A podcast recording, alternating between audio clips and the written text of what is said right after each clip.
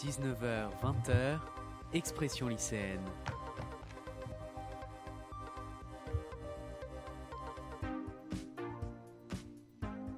Avec Quentin Brachet sur Webset Radio. «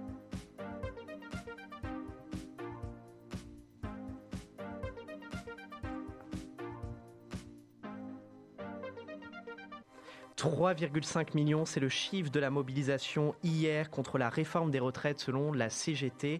Bonsoir à toutes et à tous. Assiste-t-on à un simple mouvement social ou au début d'un véritable mouvement de société? Alors qu'Elisabeth Borne a activé le 49.3 sur ce projet de loi, la mobilisation ne faiblit pas après neuf semaines de contestation du jamais vu depuis mai 68. La détermination de la rue s'oppose au cap que souhaite maintenir Emmanuel Macron pour son deuxième quinquennat, au point que la sortie de crise semble incertaine, tant ce mouvement est la conjonction de plusieurs crises sociales et politiques. La mobilisation accrue de la jeunesse, plus de 500 000 jeunes étaient présents selon l'UNEF dans les rues hier, pourrait aussi reconfigurer les journées de grève à venir. Alors comment sortir de l'impasse? Peut-on renouer le lien entre la majorité et les contestataires? Et surtout, cette crise n'est-elle pas le symbole d'un système démocratique qui s'essouffle, voire qui s'effondre? Pour notre grand retour ce soir, nous allons jusqu'à 21h décrypter la mobilisation contre la réforme des retraites et répondre à toutes les questions que les jeunes se posent. À notre micro ce soir, pour la première partie, je reçois Audrey Vuettaz, journaliste à Public Sénat. Bonsoir à vous. Bonsoir. Euh, Eugénie Mériot, euh, juriste et également maîtresse de conférences en droit public à l'université Paris 1 Panthéon euh, Sorbonne, autrice de La dictature, une antithèse de la démocratie, est également avec nous. Bonsoir à vous. Bonsoir et merci de l'invitation. Eh bien, merci à toutes les deux d'avoir accepté notre euh, invitation. Euh, vous réagirez dans quelques instants euh, à, à, nos questions dans le grand entretien. Tout au long de cette émission, nous reviendrons sur la contestation d'hier, son ampleur et les revendications soulevées par des manifestants que nous avons suivis tout au long de l'après-midi à Paris hier. Et puis à 20h, je vous propose un débat sur le fond de cette réforme, mais aussi sur la méthode. Pourquoi, selon Renaissance, celle-ci est nécessaire et quelles alternatives la NUPES propose-t-elle? Céline Hervieux, porte-parole du Parti socialiste, débattra avec Marceau Pérez, vice-président des Jeunes démocrates, le mouvement jeune du Modem. Je salue avant de commencer les chroniqueurs d'expression lycéenne avec Gaspard qui est à la régie ce soir. Bonsoir Gaspard. Bonsoir Quentin, bonsoir à tous. Et avec Alexis. Bonsoir Quentin. Je vous propose de commencer euh, par notre nouvelle chronique, juste avant notre grand entretien, la clarification portée par Alexis pour introduire notre émission juste après un jingle. 19h, 20h, Expression lycéenne. Avec Quentin Brachet sur Webset Radio. Alors, qu'est-ce que ça va changer et pour qui cette réforme des retraites, Alexis? Alors, tout d'abord, revenons sur le système de retraite en France. Donc, pour pouvoir partir à la retraite, il faut que deux critères soient validés. Donc, premièrement, il faut avoir cotisé un nombre minimal de trimestres pour pouvoir toucher l'intégralité de sa retraite. Euh, c'est donc la durée légale de cotisation. Et cependant, au-dessus de 67 ans, la décote est supprimée euh, pour ceux euh, n'ayant pas atteint la durée légale de cotisation. ils peuvent partir à taux plein. Ensuite, donc, deuxième critère, il faut être au-dessus de l'âge légal prérequis obligatoire pour pouvoir toucher une retraite. Ceux qui ne remplissent pas ces conditions euh, et ne sont pas concernés par l'inaptitude ou l'invalidité au travail ne touchent qu'une partie de leur pension euh, et ou euh, le minimum vieillesse. Donc cette réforme agit principalement sur l'âge de départ en le passant de 62 à 64 ans, quel que soit le nombre de trimestres travaillés. un individu ne pourra partir à la retraite qu'après 64 ans. Euh, cependant, elle prévoit un dispositif carrière longue. Donc ceux qui ont commencé à travailler à moins de 20 ans pourront partir à 62 ans euh, au lieu de 60 précédemment. Et ceux qui sont entrés sur le marché du travail à moins de 16 ans pourront partir dès 60 ans au lieu de 58 précédemment. L'objectif euh, affiché est que tous puissent partir à la retraite en travaillant au maximum 44 ans. Euh, cette réforme agit également sur la durée de cotisation euh, en accélérant la réforme Touraine de 2014 qui prévoit de passer la durée de cotisation de 40 à 43 ans euh, progressivement. donc initialement pour ceux qui étaient nés après 1973 et ce sera maintenant à partir de la génération 65 de devoir travailler 43 ans avec cette réforme. La réforme prévoit également une augmentation des plus petites pensions. Euh, pour une carrière complète, un retraité ne pourra pas toucher moins de 85% du SMIC, euh, soit 1150 euros par mois. Cela concerne 1,8 million de retraites selon le gouvernement, mais 2,9 millions de retraités, ceux ayant eu une carrière hachée, ne seront pas concernés, alors même que ce sont des plus petites pensions. Le gouvernement propose également une politique d'aide à l'emploi des seniors, notamment dans les plus grandes entreprises. De la réforme, intéressons-nous euh, aux projections du corps, donc le Conseil d'orientation des retraites.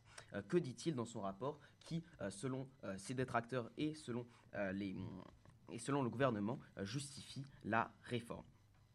Donc tout d'abord, les dépenses des retraites restent stables ou diminuent en fonction du PIB, et ce, quels que soient les scénarios choisis, passant donc de 13,8% aujourd'hui à entre 14,7% et 12,1% en 2070. Euh, en revanche, au niveau des caisses, euh, euh, les recettes sont en baisse et un déficit est en train de, se creuser jusqu'aux années 2030, jusqu'à se résorber peu, peu à peu ou pas, selon les scénarios. Alors, on est entre moins 1,8% et plus 1,5% en 2070, selon les scénarios pour ces caisses de retraite. Il y a donc un déficit, oui, mais pas vertigineux. Euh, mais les prédictions sont assez incertaines puisqu'elles dépendent euh, de beaucoup de paramètres comme la croissance, le chômage euh, ou encore l'évolution de la population active et également des mesures politiques mises en place et donc en mesure d'évoluer. Les, prédictions se font également sur du long terme, dont on ignore tout. où serons-nous en 2070 et quel impact, par exemple, du changement climatique qui pourrait causer une croissance plus basse que celle projetée, des migrations massives ou encore une baisse de l'espérance de vie. Voilà donc tout euh, pour cette clarification du contenu de la réforme et du rapport du corps. Merci beaucoup Alexis pour cette euh, chronique qui ramène euh, un peu de pédagogie. Passons sans plus attendre, juste après un jingle, au grand entretien avec nos deux invités. Le grand entretien. Avec l'invité d'expression lycéenne.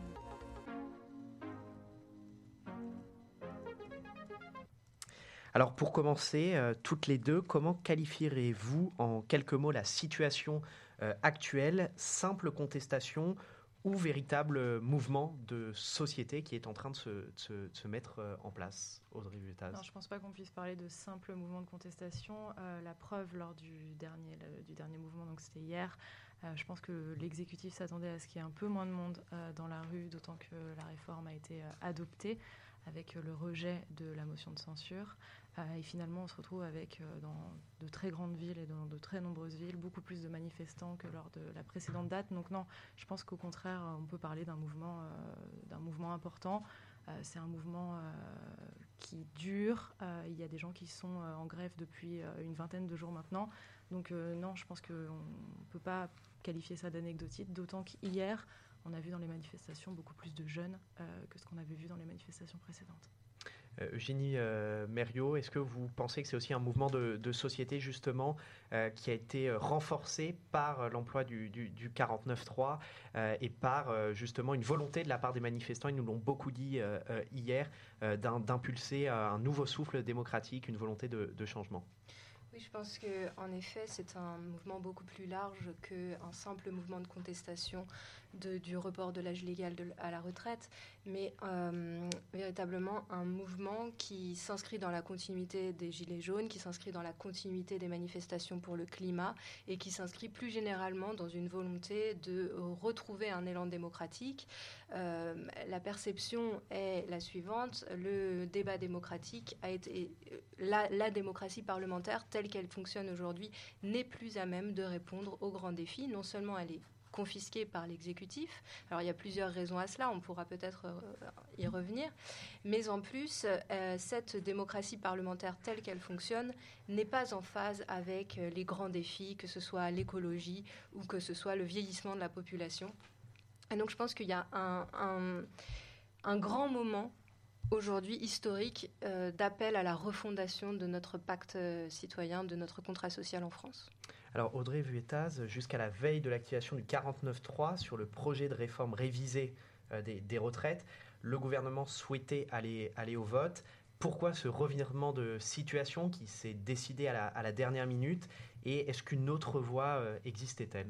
Je pense qu'ils se sont fait avoir par le groupe Les Républicains euh, jusqu'au dernier moment, parce qu'en fait, c'était leur allié de circonstances sur ce texte. Ils ont décidé, depuis euh, le début euh, de ce nouveau quinquennat, avec justement le fait qu'ils n'ont pas de majorité absolue à l'Assemblée, de faire une sorte de coalition de circonstances, c'est-à-dire vraiment d'essayer d'aller chercher des voix à gauche, à droite, selon les textes. Là, en l'occurrence, la réforme des retraites, les LR la portent depuis plusieurs années. Ça a été dans le programme de Valérie Pécresse. C'est aussi porté au Sénat, notamment depuis quatre ans. En fait, les sénateurs le mettent dans un amendement chaque année dans le projet rectificatif de la sécurité sociale. L'allongement de l'âge de départ en retraite à 64 ans, 64, 65 ans même pour Valérie Pécresse. Donc c'est vraiment quelque chose que les LR portent. C'est aussi leur texte dans un sens, puisque l'Assemblée nationale n'a pu étudier que deux, articles. Le Sénat est allé jusqu'au bout, a fait euh, ses modifications, euh, et ensuite en commission mixte paritaire, finalement, la majorité euh, des apports du Sénat ont été retenus. Donc vraiment, c'était le texte des Républicains, et sur le papier, on se disait, ça va être, ça va être, ça va être voté par les Républicains. Et puis, eh ben, il y avait euh, finalement une sorte de jeu, parce que pour les républicains, c'était important de voir adopter euh, leur texte, mais c'était aussi important que, l'exécutif euh, utilise le 49.3. Pourquoi? Parce qu'ils auraient vu passer leur texte en mettant le gouvernement dans l'embarras. Donc en fait, jusqu'au bout, il y a des députés qui ont un petit peu caché leur jeu en disant euh, ça s'est dit un peu en coulisses, euh, oui, euh, je voterai le texte. Et puis ensuite, ils allaient voir un autre député de la majorité en disant, ah non, non, non, je le voterai pas du tout. Et donc, il y a eu une incertitude. Il manquait à peu près cinq voix. Et le gouvernement a décidé de ne pas prendre le risque avec ce jeu un peu des républicains, il faut le dire. Alors justement, Eugénie euh, Mériot, Elisabeth Borne a, a, déclaré que le fait qu'une motion de censure soit, soit déposée, cela constituerait un vote à, part entière. Est-ce que ce choix du 49-3, le 12e depuis le début de ce quinquennat, ne révèle-t-il pas un système démocratique français où désormais l'on vote aux élections ou à l'Assemblée, euh, plutôt contre un gouvernement, plutôt qu'en faveur l'idée euh, d'un parti, d'une personnalité, ce vote du rejet qui est devenu quasi permanent, n'est-ce pas aussi un autre symbole de l'effritement de notre démocratie? Absolument. Donc le centième, c'était le centième 49.3 depuis euh, l'adoption de la Constitution de la Ve République, qui est une constitution euh, qui a plus de 60, qui a 64 ans justement, et qui euh, a généralement été considérée comme une constitution modèle de par le monde. Et on voit bien ici qu'il y a à la fois un problème au niveau de la Constitution et au niveau de l'interprétation de plus en plus autoritaire, de plus en plus confiscatoire, qui en est faite par le gouvernement, et notamment par le gouvernement d'Emmanuel Macron. Euh, mais ça s'inscrit aussi dans la continuité des gouvernements précédents. Toujours est-il qu'on peut revenir très rapidement sur notre constitution. Donc cette constitution, c'est une anomalie dans le monde occidental. Ça, il faut bien que les, auditeurs l'aient à l'esprit. Dans les démocraties libérales, nous n'avons pas d'autres équivalents euh, d'un système qui soit à la fois parlementaire et hyper présidentialiste. Et euh, alors, la séparation des pouvoirs est souple, c'est-à-dire que l'Assemblée peut renverser le gouvernement et que euh, une dissolution de l'Assemblée peut avoir lieu. Mais le grand déséquilibre est introduit par le fait que c'est le président qui dissout l'Assemblée et le président qui, lui, est protégé par son Premier ministre, qui est la cible de la motion de censure.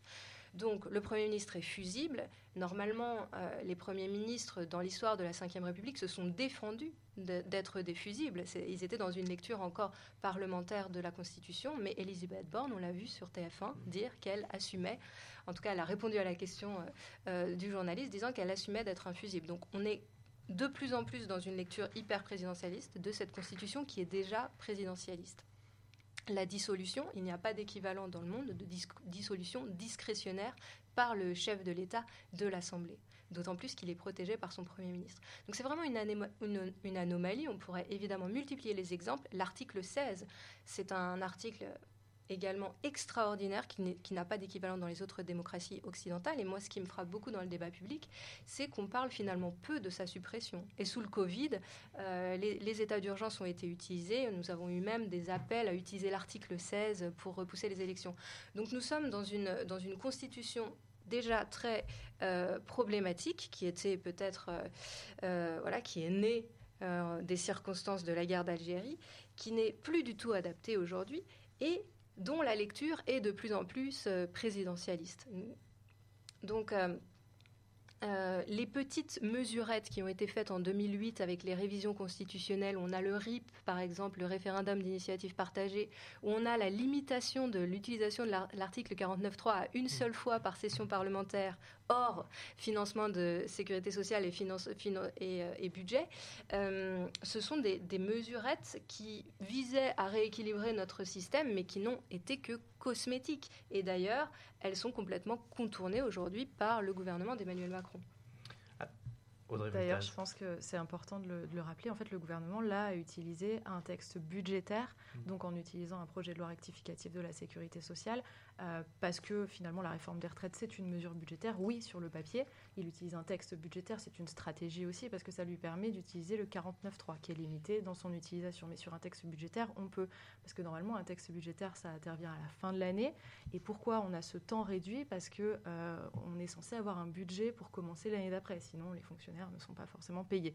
Donc en fait, il y a cette utilisation du 49.3 pour euh, adopter le texte plus rapidement.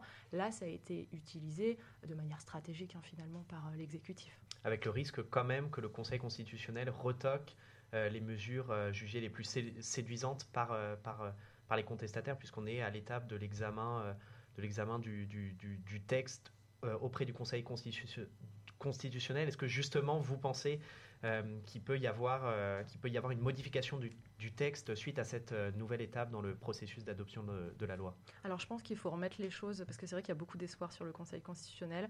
En droit... D'espoir ou de crainte d'espoir du côté des manifestants. en droit, peut-être qu'ils pourraient le censurer. Après, c'est pas politiquement le Conseil constitutionnel ne va, je pense, pas prendre cette, cette responsabilité, c'est-à-dire de dédire le gouvernement à la rigueur, il peut censurer certains articles, notamment l'article 2 sur euh, l'index senior, qui euh, finalement n'est pas une mesure budgétaire. Et ça, ça peut être, il peut donner un avis ou ça peut être retoqué. Je pense qu'il peut y avoir certains articles qui vont peut-être être retoqués ou sur lesquels le Conseil va donner un avis de sagesse.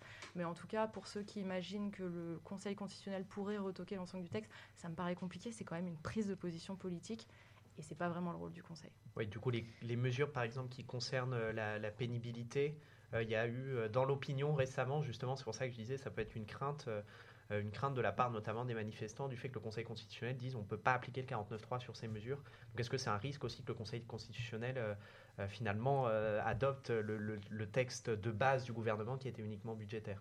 Et c'est un peu la raison pour laquelle le chef de l'État prévoit euh, finalement un prochain texte sur le travail et sur la pénibilité et qui prévoit, y est en tout cas à l'été, un texte pour l'emploi des seniors parce que c'est vrai que quand on parle d'allongement de l'âge de départ en retraite, il faut aussi repenser l'emploi des seniors, notamment des 55-62 ans, pour lesquels il y en a en général à peu près un tiers qui sont encore en exercice plein donc c'est vrai qu'il y a quelque chose à repenser de ce côté-là, et c'est peut-être pour ça que l'exécutif prévoyait euh, ces textes-là, parce qu'il y a une possibilité que ce soit retoqué par le Conseil constitutionnel. Sur le Conseil constitutionnel, on pourrait également parler d'anomalie parmi les démocraties euh, libérales occidentales, puisque euh, nous avons un organe qui est politique, qui est nommé par le président et les présidents des assemblées, dont le président est un ancien est un homme politique nommé par le président de la République. Et euh, nous avons une, institution qui euh, s'est illustrée par sa euh, déférence, grande déférence à l'égard du gouvernement, et notamment pendant le Covid, il y a des décisions qui ont fait se dresser les cheveux sur la tête de tous les constitutionnalistes, notamment la loi du 23 mars 2020 sur l'état d'urgence sanitaire qui n'a pas été retoqué par le Conseil constitutionnel, avec même pas une, une réserve d'inconstitutionnalité. Donc, euh, on peut évidemment prévoir que le Conseil constitutionnel, dans un souci d'apaisement, retoquera quelques, euh, quelques point mineur, mais euh, sur l'essentiel, qui est finalement l'utilisation détournée de la procédure budgétaire, en tout cas de financement de la sécurité sociale, pour faire passer ce texte, on peut s'attendre à ce que le Conseil constitutionnel façonne un argumentaire pour valider cette, utilisation. Et donc je voudrais juste revenir sur, la Constitution en faisant passer, je, rappelle que pendant la crise du Covid, la première réunion de crise du Covid a été pour décider en Conseil de, des ministres l'utilisation du 49 alinéa 3 pour faire passer la, réforme des retraites euh, par point à l'époque. C'était une loi ordinaire. Mais en tout cas, euh, là, le gouvernement a bien utilisé l'ensemble des processus euh, de la Constitution, le vote bloqué au Sénat, la procédure accélérée, la procédure de, du 47.1 et il aurait pu, s'il n'avait pas utilisé le 49.3, légiférer par voie d'ordonnance. Donc dans tous les cas, euh, l'ensemble des moyens qui sont mis à la disposition de l'exécutif pour contrôler la procédure euh, législative euh, lui permettent de faire passer ces textes, quels qu'ils soient, en dépit de la, des, grandes manifestations dans la rue. Donc ça, c'est un, un, point, je pense, qui maintenant est pris en compte et cristallise la colère de l'ensemble des Français. Juste un point pour ajouter, euh, l'allongement de l'âge de départ en retraite, donc qui est vraiment le cœur euh, de la réforme, c'est pas c'est pas anticonstitutionnel dans le sens où ça a déjà été fait par le passé, donc on a vu que c'était pas quelque chose de, qui, qui n'était pas constitutionnel. Donc finalement, on se rend compte que le cœur de la réforme ne devrait pas, selon toute vraisemblance, être retoqué par le Conseil constitutionnel. Alors je vous propose d'écouter euh, notre première manifestante que nous avons interrogée hier. Elle s'appelle Johanna, elle manifestait hier avec sa fille et nous a exprimé euh, une colère virulente vis-à-vis du gouvernement et en particulier euh, d'Emmanuel Macron. C'est la personnalité politique qui m'a mis le plus en colère, mise le plus en colère. Vraiment, parce que cette surdité, euh, elle est là la violence en fait. Elle pas dans le fait d'allumer un feu de poubelle. La violence, elle est dans le fait de, voir tous ces gens qui perdent des journées de salaire, qui sont mobilisés, qui ne sont pas entendus par des gens et notamment le président de la République qui se croit, je pense, au-dessus de tout le monde, ou qui ne voit même pas. Donc cette surdité, je trouve qu'elle est là, la violence, elle est vraiment là. Donc moi, la colère, elle est de plus en plus grande. Alors, euh, Eugénie Mériot, euh, est-ce que cette forme de contestation, parfois euh, violente et surtout directement adressée à une personnalité politique, ici au président de, la République, est nouvelle alors le président de la République, souvenez-vous, a dit euh, Je suis le seul responsable de politique qu'ils viennent me chercher. Vous vous souvenez peut-être de cette phrase-là, et c'est une lecture euh, extrêmement présidentialiste de la Constitution, qui est celle faite par le président de la République, et qui s'inscrit en cela dans les traces du général de Gaulle. Alors en sciences politiques, on dirait, on appellerait ça la pass dependency, c'est-à-dire le fait que les premières années d'une institution, d'une lecture euh, de la Constitution, impriment euh, durablement son, exercice par la suite. Euh, que s'est-il passé avec le général de Gaulle? C'était d'ailleurs en 1962, lorsqu'il a modifié en, en, profondeur les institutions de la République en introduisant l'élection du président au suffrage universel direct.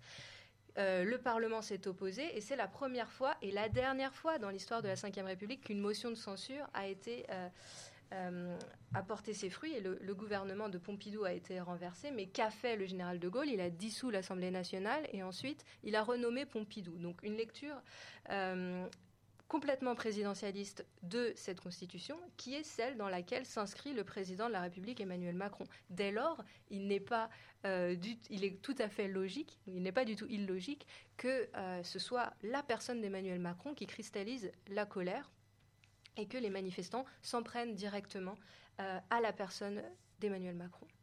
Alors justement sur le sujet des motions de, censure, celle-ci a été rejetée à neuf voix euh, près, euh, la motion de censure transpartisane déposée par euh, le groupe Lyot à, l'Assemblée nationale.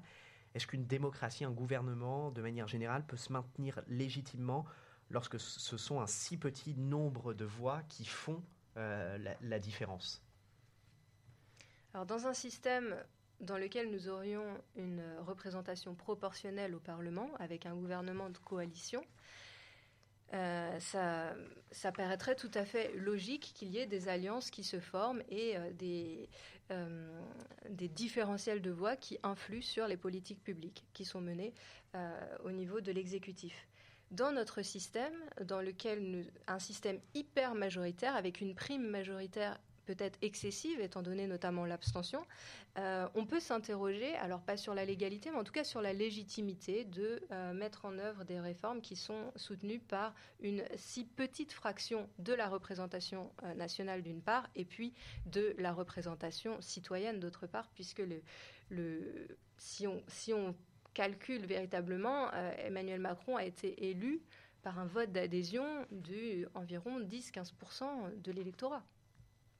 Alors Audrey euh, sur un autre euh, sujet, sur le, mouvement syndical.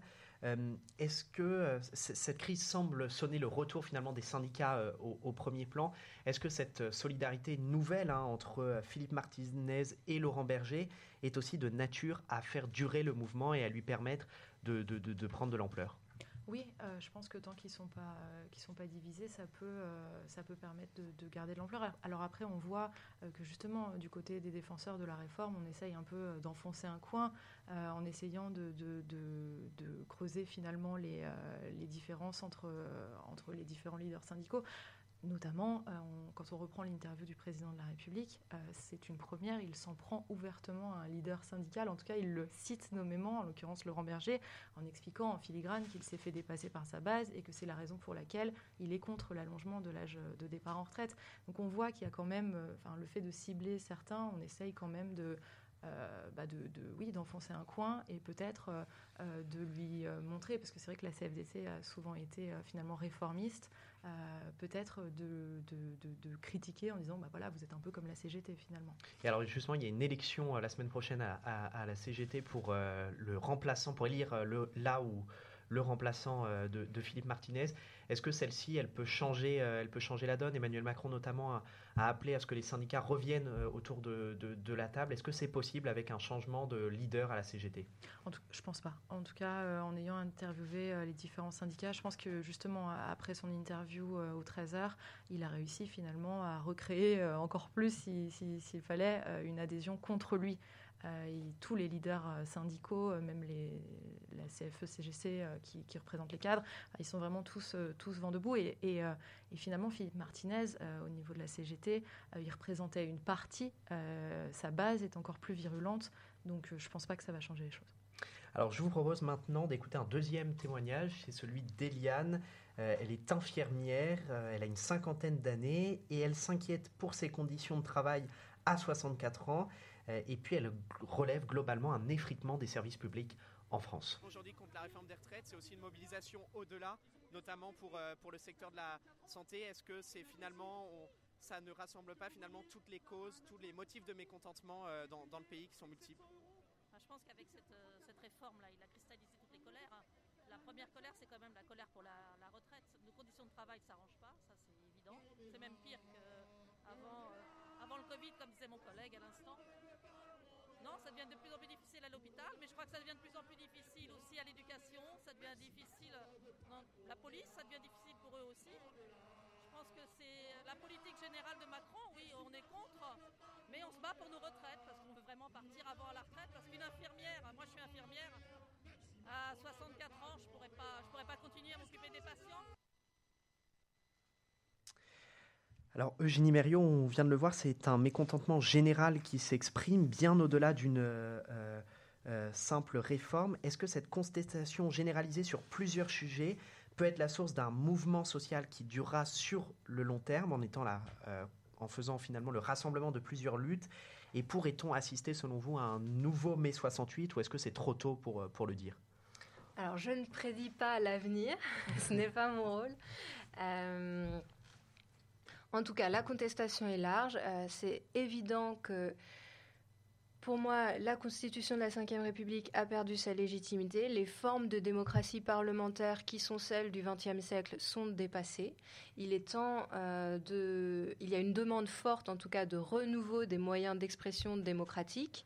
Et euh, si la rue s'exprime aujourd'hui, c'est parce que les moyens parlementaires ont été, sont considérés, et à mon avis, euh, plutôt à juste titre, comme euh, dépassés, inefficaces. Alors évidemment, ça vient du fait que le Parlement est euh, complètement marginalisé, mais je pense qu'il y, a une demande plus, plus en profondeur d'avoir une démocratie plus directe. Hein, c'est vraiment la revendication des Gilets jaunes, plus directe, avec des formes de, d'engagement qui soit plus représentatif des aspirations des jeunes générations. Si on parle beaucoup de la possibilité d'un parlement des jeunes, par exemple, ou d'un parlement du futur, un parlement des générations futures. Donc je pense qu'il y a une, demande dans l'ensemble d'un renouveau démocratique. Vous savez, euh, c'était Dominique Bourg qui disait que la nouvelle démocratie qu'il faut qu'on invente aujourd'hui, c'est une démocratie qui sera aussi différente euh, de la démocratie parlementaire que la démocratie parlementaire l'est de la démocratie athénienne. C'est-à-dire il faut un troisième âge de la démocratie qui soit euh, d'une nature complètement différente et qui fasse véritablement participer les citoyens et notamment les jeunes dans la, la confection de la loi et des politiques publiques. Et vous, vous parlez tout à l'heure d'une illégitimité de la Ve euh, République. Mhm. Euh, bon, alors, déjà, comment vous expliquez cette illégitimité et euh, quelle serait éventuellement la solution? Est-ce qu'une Sixième République pourrait être, pour être l'idée, par exemple, en France, ou une réforme constitutionnelle ou... Il me semble que qu'aujourd'hui, euh, la Constitution de la Ve République est délégitimée dans une très large proportion des partis politiques euh, en France. Excusez-moi.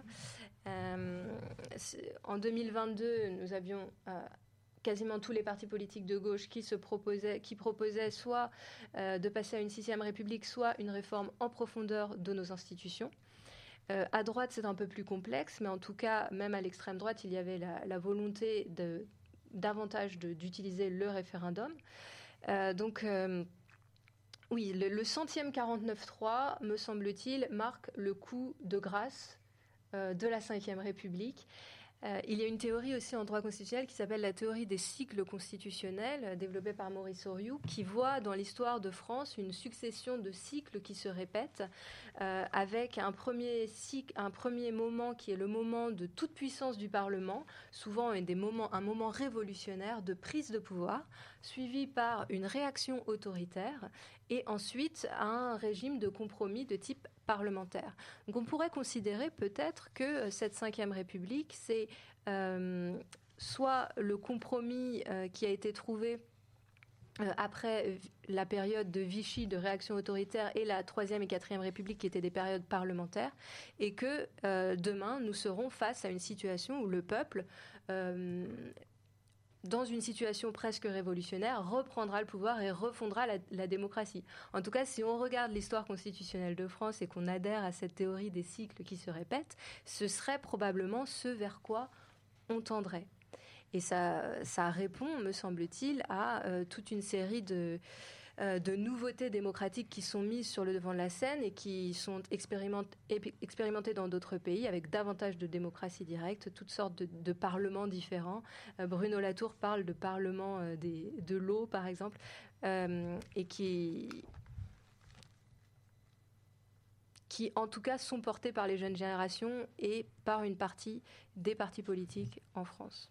Alors justement sur ce sujet des, jeunes euh, générations, euh, Audrey Vuettaz, euh, plusieurs manifestants et membres d'organisations syndicales nous ont en effet confié hier avoir été particulièrement surpris par le dynamisme et la forte présence des jeunes. Et je dois dire que aussi ça fait, c'est pas la première manifestation que je couvrais et j'ai été très impressionné par la par euh, le, nombre important de jeunes et leur, euh, leur euh, entrain à, à Paris. Est-ce que l'importance participation de la jeunesse peut donner une nouvelle légitimité au mouvement et surtout le faire rentrer dans une autre dimension beaucoup plus difficile à gérer pour le gouvernement?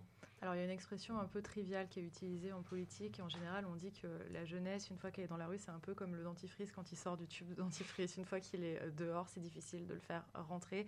Et je pense en effet que ça signe un tournant.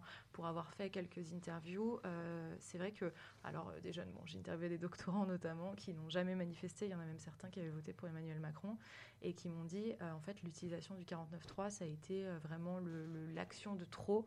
c'est pas de cette manière. Enfin vraiment tout le monde attendait qu'il y ait un vote, parce que finalement, un vote, ça aurait, euh, euh, ça aurait, fait, ça aurait donné une légitimité s'il avait été remporté, ou inversement. Et là, c'est vraiment euh, ce passage en force, on peut le qualifier de passage en force, ça a vraiment poussé des jeunes dans la rue, même après finalement l'adoption du texte. Donc on voit qu'il y a quelque chose, enfin pour moi, il y a quelque chose qui vient d'être, qui vient d'être, enfin qui vient de se relancer. En tout cas, le mouvement, ça lui a redonné de l'ampleur.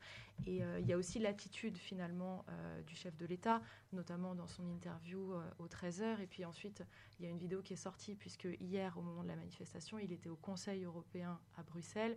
En fait, son équipe de communication a fait ce qu'on appelle un fail, hein, clairement. Euh, ils ont euh, diffusé une vidéo de lui en arrivant euh, au ralenti, de manière un peu viriliste. Et c'est vrai que bah, ça a un peu choqué les gens, dans le sens où il y a le, peuple est dans la rue et finalement, il y a cette erreur de communication, il faut le dire. Et je pense que les gens qui sont dans la rue, les jeunes qui sont dans la rue, critiquent, oui, les retraites, mais finalement, les retraites, c'est assez loin. Je pense qu'ils critiquent aussi une méthode. Euh, et euh, à laquelle ils n'adhèrent plus, une manière de gouverner à laquelle ils n'adhèrent plus. Est-ce que justement la contestation euh, aussi forte aujourd'hui, est-ce que c'est pas le résultat d'un problème de méthode, tout simplement, de la part du gouvernement? Totalement. Totalement. Et quand on finalement quand on demande l'erreur d'Emmanuel Macron, il dit j'ai pas su assez bien expliquer. C'est vrai que c'est quelque chose qui revient assez souvent. quand les gens sont contre, quand les gens sont opposés, c'est parce qu'en fait ils n'ont pas compris. Euh, c'est ça qu'on lit en filigrane souvent, euh, ou parce qu'ils n'avaient peut-être pas la pensée assez complexe pour le comprendre. Et ça, ça, je pense que les gens, ils ont vraiment du mal à l'entendre, euh, parce qu'ils ont des revendications. Quand on pose des questions, il y a des gens qui, ont, des qui font un travail pénible et qui ont des revendications. Et quand on leur dit, bah, c'est parce que vous n'avez pas bien compris, c'est vrai que ça devient compliqué. D'autant que finalement, c'est tant si intéressant à cette réforme des retraites qu'on se rend compte qu'il y, a des, bah, qu'il y a des biais, notamment sur les 1200 euros. Finalement, c'est en creusant qu'on s'est rendu compte que ça n'allait toucher que entre 10 000 et 20 000 nouveaux retraités chaque année. Donc euh, les gens ont l'impression que plus ils comprennent et plus euh, ils sont contre la réforme. Donc c'est vrai que quand finalement on leur dit, bah, c'est parce qu'on n'a peut-être pas assez bien expliqué euh, en termes de méthode. Et, autre problème de méthode, ça a été de vouloir passer rapidement, finalement d'utiliser le 47.1, donc ce texte financier, pour finalement avoir une période réduite de 50 jours. Parce que qu'est-ce que dit exécutifs Ils se sont dit, le sujet est vraiment complexe. Qu'est-ce qu'on va faire? On va essayer de faire ça très rapidement pour éviter que la contestation s'installe. bah, ça n'a pas marché. Alors, euh, Eugénie Mériot, les récents mouvements euh, sociaux concernaient des revendications concernant euh, l'identité et des revendications qui étaient davantage liées à des groupes ou des communautés d'individus. On a l'impression qu'avec cette réforme des retraites, l'engagement est en train de se reconfigurer vers des valeurs matérialistes, qui était plutôt le cas à la fin des, des, années 70 ou encore lors de mai, de mai 68. Est-ce qu'on assiste à un retour d'une forme de lutte des classes dans notre démocratie? Alors, on, oppose souvent la lutte des classes à, euh, aux luttes sectorielles. Mais en réalité, si on s'intéresse un petit peu plus euh, aux mouvements sociaux qui sont dits de lutte sectorielle, la plupart euh, relèvent d'une analyse marxiste de la société et s'inscrivent dans également une lutte des classes, et c'est d'ailleurs toute l'idée derrière euh, de la, convergence des luttes. C'est extrêmement difficile à mettre en œuvre, mais si euh, on s'intéresse au, mouvement, je pense au mouvement antiraciste, euh, au mouvement LGBT, au mouvement féministe, ce sont des mouvements qui s'inscrivent et qui revendiquent une certaine filiation avec les idées marxistes au départ et qui s'inscrivent dans une lutte des classes même s'ils s'en émancipent. Mais vous avez tout à fait raison de pointer du doigt le fait que cette, contestation sociale permet de, une certaine convergence des luttes dans un retour à euh, des, luttes une lutte de classe clairement identifiée. Mais si vous me permettez, je voudrais revenir à la question, à la question de tout à l'heure, parce que euh, j'y ai repensé je repense à l'interview d'Elisabeth Borne lorsqu'elle dit euh, ce que nous faisons est démocratique puisque c'est la Constitution. Et c'est là où justement la Constitution est délégitimée, c'est dans la mesure où elle, euh, organise euh, par le droit des procédures qui visent à contourner la représentation parlementaire. Et euh, l'ensemble du processus législatif dans notre pays est dominé par l'exécutif, qui fixe l'ordre du jour de l'Assemblée, qui a tout un ensemble de moyens constitutionnels à sa disposition pour limiter, voire supprimer totalement le débat sur, euh, euh, sur la loi. Et donc notre séparation des pouvoirs en France a vraiment un, problème. Et justement, lorsqu'on invoque la, la, Constitution pour un déni de démocratie, finalement, on emporte la Constitution avec soi dans l'antidémocratie. Et d'ailleurs, je, rappelle que historiquement, la démocratie parlementaire s'est construite contre la démocratie. donc on, revient dans cette, finalement, à l'origine des choses, c'est-à-dire, oui, la démocratie parlementaire, surtout euh, telle qu'elle est encadrée par une Constitution qui euh, donne la prééminence à l'exécutif, s'oppose à la véritable démocratie et euh, ça répond à votre question sur, sur la nécessité de passer à une, une autre république. Alors je vous propose d'écouter, euh, pour, euh, avant de conclure ce grand entretien, le témoignage de César, étudiant, qui nous a confié manifester pour protester au-delà de, de la réforme des retraites contre la disparition de l'État social. La réforme de retraite, en tant que jeune, ça peut nous concerner euh, un peu moyennement, ça peut pas forcément être concret des fois, mais c'est plus dans, dans le contexte de la disparition un peu de l'état social en fait depuis quelques années. Euh, tout ce qui est le social en fait est délaissé et nous en tant que jeunes on se mobilise parce qu'on a, on a peur en fait de la suite, de ce qui va arriver. Donc c'est plus dans un contexte global qu'on se mobilise mais bien sûr on est à fond contre cette réforme des retraites qui justement bah, acte encore une fois la disparition de l'état social. Alors les manifestants semblent déterminés, on le voit, et la mobilisation ne faiblit pas, voire concerne des revendications intergénérationnelles. De l'autre côté, le gouvernement euh, est, inflexible. Est-on dans une impasse et comment résoudre cette crise, Audrey Voetaz euh, bah, J'ai pas forcément la réponse parce que je pense que sinon euh, le gouvernement, enfin en tout cas l'exécutif l'aurait euh, l'aurait trouvé. Je pense que ce qu'espère l'exécutif, c'est que finalement ça s'enlise un peu. Euh, on parlait du fait qu'il veuille attendre au moins trois semaines, notamment la décision du Conseil constitutionnel, peut-être en attendant que le mouvement s'enlise. En tout cas, on a vu hier avec des textos des personnes de la majorité qui avaient l'exécutif avait été surpris du regain du regain de mobilisation. Donc je ne sais pas quelle va être la méthode. En tout cas, pour l'instant, euh, la méthode d'Emmanuel Macron, ce serait euh, d'éviter de passer par la loi. Euh, donc, c'est-à-dire de légiférer, enfin, de, pas de légiférer justement, mais de passer par décret, parce que bah, finalement, changement de méthode, et il en a parlé justement au 13h, il estime, et c'est vrai que c'est souvent ce qu'estime le Conseil constitutionnel et le Conseil d'État, qu'il y a trop de lois, et donc l'idée, ce serait de passer plus par décret. ça pose pas mal de questions, mais en tout cas, c'est ce qu'il veut faire. Alors, euh, Eugénie Mériot, hier, en couvrant cette manifestation, on a remarqué qu'il y avait deux cortèges, un peu deux salles, deux ambulances.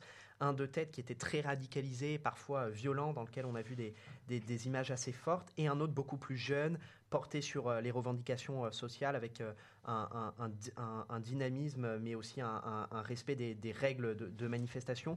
Est-ce que la frustration face au fonctionnement du système démocratique, qui est beaucoup exprimée par les jeunes, pourrait nourrir une montée de, de, la violence dans les prochaines euh, manifestations je vais vous faire la même réponse euh, que précédemment, c'est-à-dire que je ne, euh, je ne prédis pas l'avenir, mais de la même manière que la rue s'exprime lorsque le Parlement est confisqué, la violence s'exprime lorsque la rue n'est pas entendue. c'est une escalade assez logique. Donc on peut s'attendre manifestement à ce qu'il y ait de plus en plus de violence à mesure que le gouvernement reste sourd aux aspirations de la rue, d'autant plus que nous avons une, euh, gestion du maintien de l'ordre qui euh, pose de nombreuses questions, soulève de nombreuses questions, qui fait aussi office d'anomalie euh, en Europe en tout cas, avec la pratique notamment de la NAS, avec l'utilisation d'armes dites euh, non létales, mais en tout cas qui mutilent et qui ont mutilé massivement, avec euh, la mise en, mise en œuvre de toute une série de lois euh, qui sont interprétées de manière à arrêter, interpeller et mettre en garde à vue des manifestants pour toutes sortes de motifs, notamment la dissimulation du visage à l'abord des manifestations, ou toute une série de lois récentes, lois sécuritaires récentes, euh, et donc, euh, évidemment, la gestion du maintien de l'ordre en France n'est pas la désescalade. C'est au contraire l'escalade, même si évidemment ce n'est pas officiel, mais en tout cas la doctrine de la désescalade, telle qu'elle est pratiquée au Royaume-Uni ou en Allemagne, n'est pas notre doctrine de maintien de l'ordre. Tous ces facteurs étant conjugués, on peut s'attendre, euh, je pense, en effet, à une montée de la, violence, d'autant plus que les, Gilets jaunes ont prouvé que c'était à partir du moment où la violence euh, était activée que des maigres, certes, mais en tout cas quelques victoires ont pu être arrachées à ce gouvernement. Alors Audrey Vietas, euh, pour finir rapidement, deux dernières questions sur cette crise politique. Est-ce que Elisabeth Borne peut rester, en, poste ou sa légitimité est et, euh, euh, et, et, et, contesté.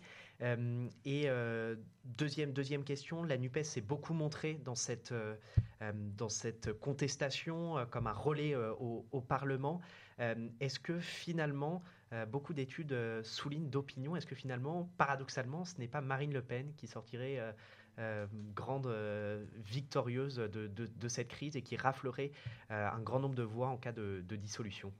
Alors pour répondre à la première question, euh, oui, Elisabeth Borne est fragilisée, évidemment, euh, parce qu'on l'a dit, elle sert de fusible, mais finalement elle applique aussi la politique, euh, la politique du chef d'État qui, qui faut mettre à sa place C'est vrai que c'est la question qu'on se pose euh, évidemment dans l'exécutif parce que parce que c'est compliqué. Euh, elle n'a pas été désavouée hein, finalement quand on regarde hein, la motion de censure, elle a été rejetée. Donc euh, donc c'est vrai que sur le coup, on, on, se demande finalement qui pour mettre à sa place et en même temps la dissolution, c'est compliqué. Je vais venir sur votre deuxième question. Qu'est-ce qui reste au chef de l'État?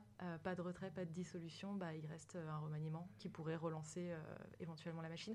Pourquoi la dissolution? C'est compliqué Parce qu'en fait il y a des, sondages évidemment qui ont été faits. Alors c'est des sondages nationaux, mais quand on regarde qui perdrait le plus de voix, ce serait la majorité présidentielle, avec un renforcement notamment du Rassemblement national ça reste des sondages nationaux. Il faudrait les faire localement pour vraiment saisir les choses. Mais en effet, je pense que euh, Marine Le Pen sort gagnante de cette, euh, de cette séquence. Et pourtant, euh, le Rassemblement national n'a fait aucune proposition hein, quand l'examen a, été a été fait des deux premiers articles. Ils sont plutôt restés en retrait. et en fait, je pense que c'est le fait que la NUPES ait été peut-être plus bruyante qui finalement ne lui a pas forcément servi. En tout cas, ça a servi à Marine Le Pen parce qu'on regarde dans les sondages, euh, elle a très fortement augmenté. Et en cas de dissolution avec ces sondages nationaux, on voit que c'est le groupe Rassemblement national qui obtiendrait euh, le plus de sièges aux dépens de la majorité. Euh, merci, merci à toutes les deux. merci Eugénie Mériot. Je rappelle votre livre La dictature, une antithèse de la démocratie. Et merci Audrey Vuettaz. On vous retrouve régulièrement sur Public Sénat. Merci à toutes les deux pour votre participation enrichissante et nous a permis de décrypter euh, cette réforme. Je vous propose de clôturer cette première partie d'émission avant de retrouver nos invités politiques par la projection sur la suite des événements et de retrouver pour cela Alexandre qui est parti à la rencontre euh, des lycéens. Bonsoir Alexandre. Alors comment les lycéens vivent-ils cette euh, mobilisation? Bonjour Quentin, tout à fait. Depuis plus d'une semaine, la grève fait rage en France. Les trains sont bloqués, les poubelles sont abandonnées. J'en ai moi-même été victime puisque mon train pour me rendre à Tours ce week-end a été annulé. On constate en France, dans les rues de Paris, un mouvement social très fort, une colère populaire qui ne cesse de gronder. Et justement, dans ce contexte, nous sommes partis à la rencontre des lycéens. Nous avons notamment rencontré Jeanne, qui est lycéenne à Paris, dans le 7e arrondissement. Bonjour Jeanne. Bonjour Alexandre. Jeanne, euh, il me semble que tu prends les transports quotidiennement. Est-ce que tu as été impactée par cette grève des transports en France? Alors tout à fait, je prends euh, le métro et le bus euh, le matin pour me rendre en cours et le soir pour rentrer chez moi. Et j'ai été impactée donc à plusieurs reprises et maintenant pratiquement quotidiennement par ces grèves où bah, à la fois je suis sûre de ne pas trouver de métro pour me rendre à l'école ou alors je suis incertaine donc je ne prends pas le risque de me retrouver en retard. Et donc, bah, ça me contraint euh, de, venir à l'école à pied, de me lever plus tôt pour venir à pied et être sûr d'arriver à l'heure. Ou euh, aussi, bah, je prends le vélo ou euh, des trottinettes électriques, comme Lime par exemple, pour, me, pour me rendre à l'école et rentrer aussi. Et c'est vrai que bah, ça m'a vraiment impacté parce que déjà, je prends plus de temps, enfin, je perds du temps. Du temps, enfin tout ce temps pour me rendre à l'école et rentrer. Et puis aussi, enfin quand je prends des limes, des, vélos, euh, je suis souvent, euh, enfin beaucoup plus prise euh, dans les bouchons parce qu'il y a énormément de voitures bloquées. Enfin, vu que où j'habite, il y a aussi pas mal de police qui bloquent tous les accès et donc bah, c'est vrai que c'est encore plus contraignant de ce point de vue-là. Et alors j'aimerais savoir, est-ce que ça a été pour toi cette grève des transports une source de stress supplémentaire dans un contexte d'épreuve de spécialité du bac? Alors c'est vrai que j'avais quand même, enfin j'ai quand même envisagé de prendre plus le temps pour être sûr d'arriver à l'heure. Donc c'était pas forcément un stress, mais euh, c'est vrai que source de fatigue peut-être? peut-être oui, mais enfin ça m'a pas forcément dérangé à un point d'être plus fatiguée ou plus stressée. Mais c'est vrai que euh, dans ce genre de moment, euh, c'est vrai que ça peut être plus simple d'être sûr de prendre les transports comme d'habitude et de pas se poser la question est-ce que je vais avoir mon bus, est-ce que je vais avoir mon métro? Et alors, tu as pu, les auditeurs euh, ont pu le constater dans les rues de Paris, les poubelles s'entassent depuis plus de dix jours maintenant. Euh, est-ce que tu penses que ces poubelles qui traînent dans les rues et qui jonchent la majorité des trottoirs parisiens euh, peuvent présenter un risque sanitaire pour la population ou est-ce que tu trouves simplement cela déplaisant? Ah oui, je suis, bah alors là, je suis complètement d'accord. Je pense que c'est vraiment d'un point de vue sanitaire, enfin déplorable. C'est déjà, tout simplement, ça sent. Donc c'est vraiment extrêmement désagréable, mais aussi, je suis sûre que ça peut ramener un certain nombre de, je sais pas, d'animaux, enfin de souris ou de rats plutôt, voilà. Euh, mais euh, mais même, enfin, c'est dangereux, ça s'entasse.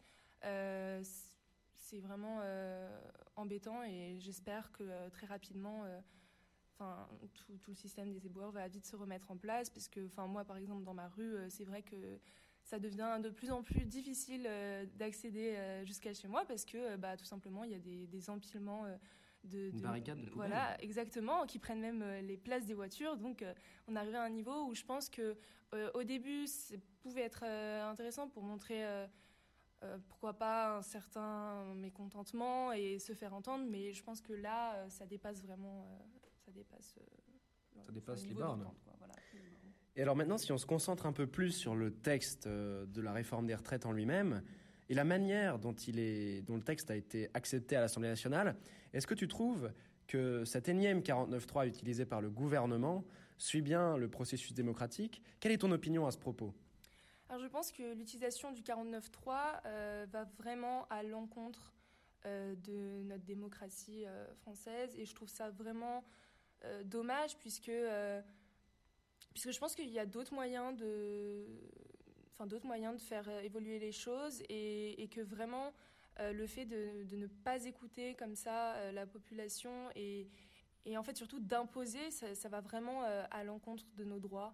Et, et, je pense que ça ne devrait pas être utilisé, pas de cette manière, et surtout pas en plus dans ce cas-là. Je pense que c'est trop facile de d'imposer comme ça simplement et de ne pas laisser le choix. Des jeunes se sont mobilisés contre cette réforme des retraites. Ils ont bien sûr chacun une opinion, c'est pour ça que cette chronique existe, l'actu vue par les lycéens. Alors j'aimerais te demander, quelle est ton opinion quant à le passage de la retraite à 62 à, 40, à 64 ans, non pas 44, ce serait trop beau, à, 64 ans. Est-ce que tu préfères garder une retraite à 62 ans ou passer à une retraite à 64 ans? Oui ou non Et pourquoi? Alors je pense que euh, dans la réforme des retraites, il y a des choses qui sont Je comprends qu'on puisse aborder euh, un tel enjeu, euh, mais euh, je, suis, contre ce passage à 64 ans. Je pense qu'on devrait rester sur le passage de la, retraite pardon, à 62 ans, puisque on arrive déjà à un certain âge où ça devient plus difficile pour, les individus de continuer à travailler. C'est vrai que 62 ans, c'est quand même... enfin, à cet âge-là, on peut montrer à la fois une, fatigue, euh, une maladie ou peut-être enfin, une certaine euh, mobilité qui va faire, devenir de plus en plus difficile.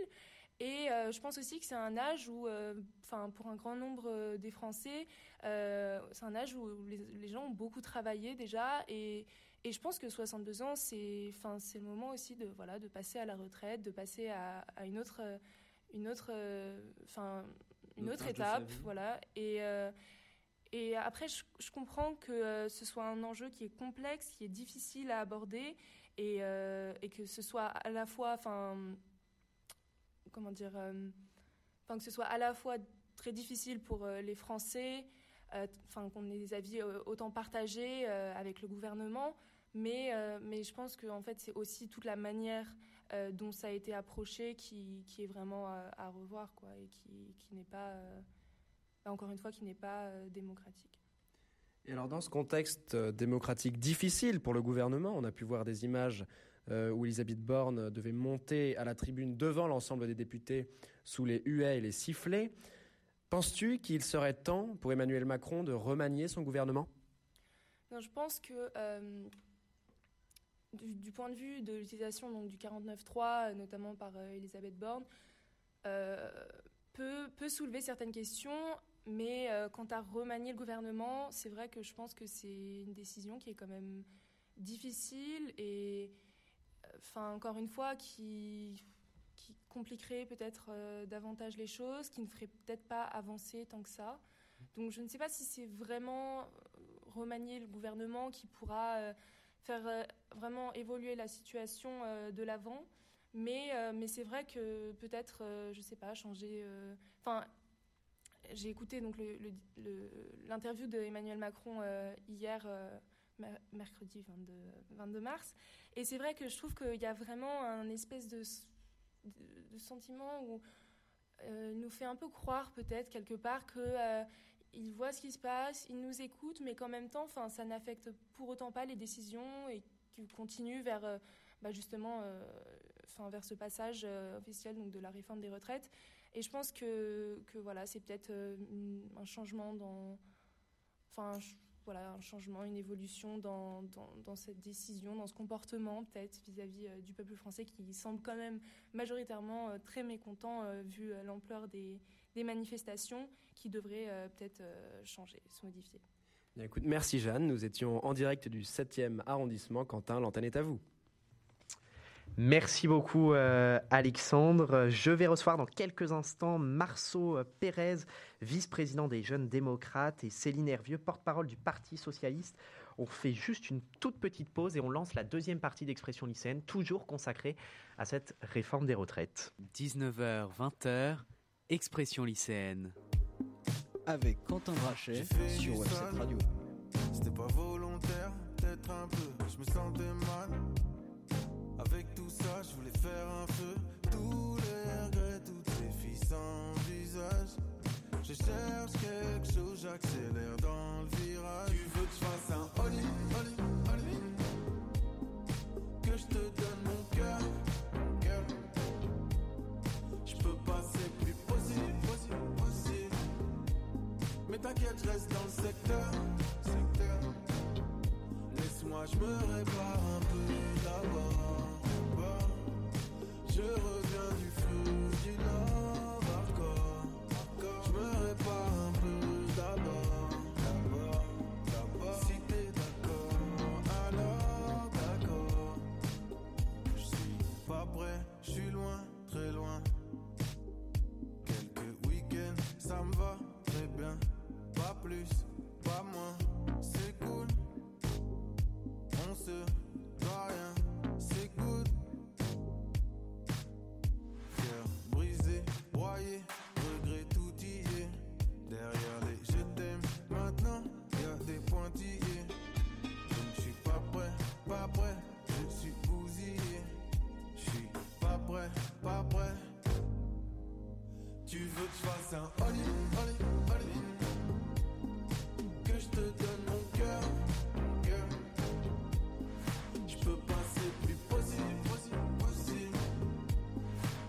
Mais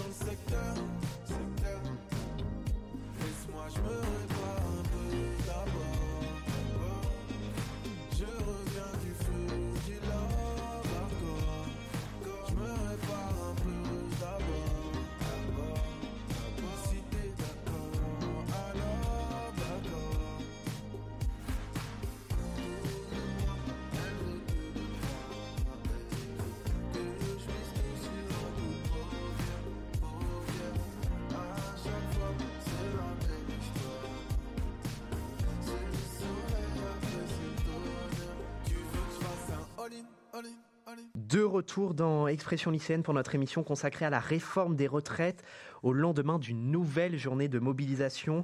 Place au champ politique dans cette deuxième partie où je reçois euh, Céline Hervieux, porte-parole du Parti socialiste. Bonsoir à vous. Bonsoir Quentin. Et bonsoir euh, à vous également, Marceau Pérez. Vous êtes vice-président des Jeunes Démocrates, le parti, euh, le mouvement jeune du MoDem. Absolument, bonsoir. Eh bien, merci beaucoup, en tout cas, à tous les deux d'avoir accepté notre invitation. Juste avant de, de passer à, à, ce grand débat, pour commencer cette deuxième partie, Alexis esquisse son point de vue sans filtre sur l'actualité avant de recevoir donc nos invités avec son humeur sur la réforme des retraites et le 49-3. Nous vivons une période troublée, manifestations quotidiennes, grèves, affrontements. Le pays est de plus en plus divisé sur la question des retraites, mais majoritairement contre, sinon sur le fond, au moins sur la forme. Il y a deux grandes questions sur cette réforme. Sur le fond, tout d'abord, cette réforme est-elle nécessaire ou politique? Et sur la forme, avec l'utilisation du 49.3 à tour de bras et le mépris de l'Assemblée nationale, et encore plus d'une partie du peuple français qui manifeste. Il y a un fossé qui s'agrandit entre deux parties de la société française. D'une part, les travailleurs plus précaires qui font des tâches plus physiques, qui peuvent être exposés au chômage, euh, pour les femmes avoir des carrières hachées ou du temps partiel, et qui ne veulent pas euh, que les acquis sociaux du XXe siècle leur soient petit à petit retirés par des gouvernements successifs, et en particulier celui d'Emmanuel Macron, souvent taxé de président des riches. D'une autre part, les travailleurs plus aisés, avec des emplois moins usants euh, physiquement, qui font de longues études, sont peu au chômage et qui estiment que les grèves perturbent leur déplacement, la salubrité de leur ville, et qui ne sont pas opposés à travailler plus longtemps si c'est nécessaire. Mais justement, est-ce nécessaire? Oui et non, selon le point de vue. Pour m'être plongé dans le passionnant rapport du corps, il n'y a pas le feu euh, dans notre régime de retraite, mais il y a cependant un déficit plus ou moins durable selon les prévisions de croissance ou les scénarios retenus. Il n'y a pas de déficit dans le sens où la part du PIB alloué aux retraites euh, reste constante dans le temps, entre 12 et 15 Il y a plus de retraités, moins d'actifs, euh, mais ceux-ci sont plus productifs. Nous ne sommes pas devant un mur. Cependant, les caisses de retraite sont bel et bien en déficit, c'est-à-dire que leur financement n'est pas suffisant. Actuellement, euh, ce sont principalement les cotisations des travailleurs et des employeurs qui les payent, euh, donc à plus euh, de 90%. Comment revenir à un équilibre comptable? Le gouvernement propose d'allonger l'âge de départ, ce qui veut dire plus de cotisations et moins de dépenses, mais l'État peut aussi contribuer au budget des caisses de retraite, soit à travers les autres impôts, donc principalement la TVA sur la consommation, soit par la dette. Mais d'autres financements peuvent aussi être trouvés, augmenter les cotisations ou trouver l'argent autre part, faire contribuer les plus riches, les grandes entreprises, limiter l'évasion fiscale euh, et réallouer cet argent aux retraites. Les solutions sont politiques. C'est un débat d'opinion sur la part de richesse qu'on est prêt à allouer aux seniors et qui on fait contribuer pour y arriver. Là est la question. Selon le point de vue, la réforme actuelle est alors nécessaire ou non? Sur la forme ensuite, difficile là de justifier le passage en force du gouvernement sur la réforme. Accélération du débat à l'Assemblée et 49.3, suivi d'une motion de censure rejetée à seulement 9 voix près. Emmanuel Macron a évoqué l'intérêt supérieur de la nation et une réforme difficile. Or, on vient de le voir, aucune urgence et surtout aucune légitimité à préférer sa réforme plutôt qu'une autre. Entre la démocratie, euh, qu'elle s'exprime par les représentants ou par le peuple lui-même, et la réforme des retraites, il faut, semble-t-il, choisir pour Emmanuel Macron. Pourquoi euh, Alors qu'il entre dans son second mandat et qu'il pourrait préparer euh, de grandes réformes sur le long terme, comme ce qu'il fait avec le lancement d'un grand plan sur le nucléaire, ce qui est une très bonne nouvelle. Euh, donc les thèmes ne montrent pas environnement, santé et état de la démocratie. les sujets où il y a vraiment urgence à agir ne manquent pourtant pas. Merci Alexis, tu as soulevé avec ton point de vue des sujets économiques mais aussi démocratiques au cœur de la compréhension de cette réforme et de la contestation actuelle. Nous allons les aborder dans notre deuxième partie avec tout de suite notre grand débat du soir. Le grand débat du mois. Dans Expression lycéenne.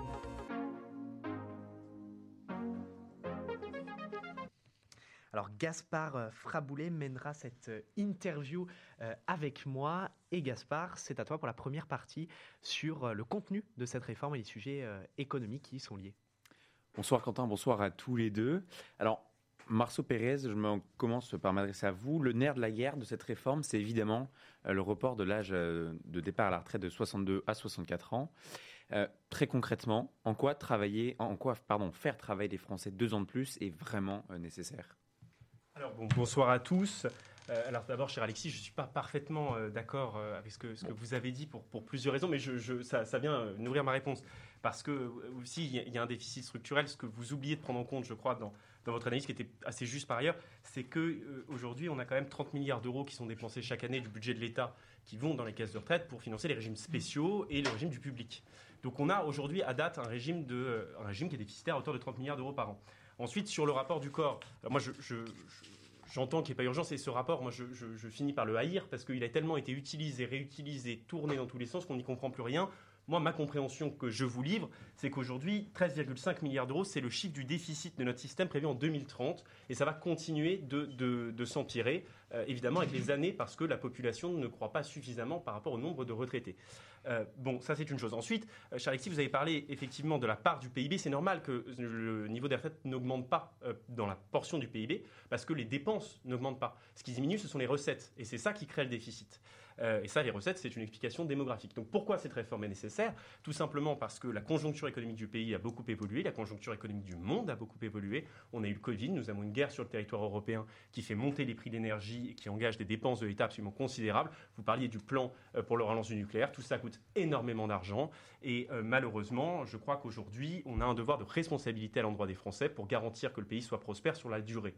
Euh, c'est précisément l'objet de cette réforme, de faire en sorte que le régime soit stable, autonome, et donc qu'il n'y ait pas besoin d'ajouter du budget de l'État dans, la retraite, et que ce budget puisse servir à d'autres réformes, notamment aux priorités que vous avez ciblées, par exemple la santé, l'éducation ou beaucoup d'autres domaines qui nécessitent cet argent. Euh, alors Céline Nérieux, face à ces arguments euh, de Marceau Pérez, que répondrez-vous hein, pour vous justement défendre le maintien d'un départ à la retraite à 62 ans quand on voit notamment que tous nos voisins européens ont fixé l'âge limite à plus de 62 ans? Déjà, je pense que la comparaison au niveau européen, ce n'est pas la bonne, puisque en France, en fait, on a un modèle social qui est assez unique et qu'on entend euh, préserver. Les arguments euh, financiers sur euh, l'analyse en fait du rapport du corps, elle se fait à toutes les sauces. Si vous voulez, on a tout entendu et ces chiffres sont manipulés en fonction des positionnements politiques des uns et des autres. Donc, en l'occurrence, nous, ce qu'on défend, c'est l'idée de dire, en fait, cette réforme n'est pas nécessaire là dans l'immédiat. Il peut y avoir effectivement une question budgétaire à terme, sauf que la question, c'est de savoir ce déficit budgétaire dont on parle et la façon dont on peut réorienter la trajectoire budgétaire, on peut le faire sans faire peser le poids financier sur les travailleurs et les travailleuses. On peut le faire en fait différemment, on peut faire d'autres choix budgétaires.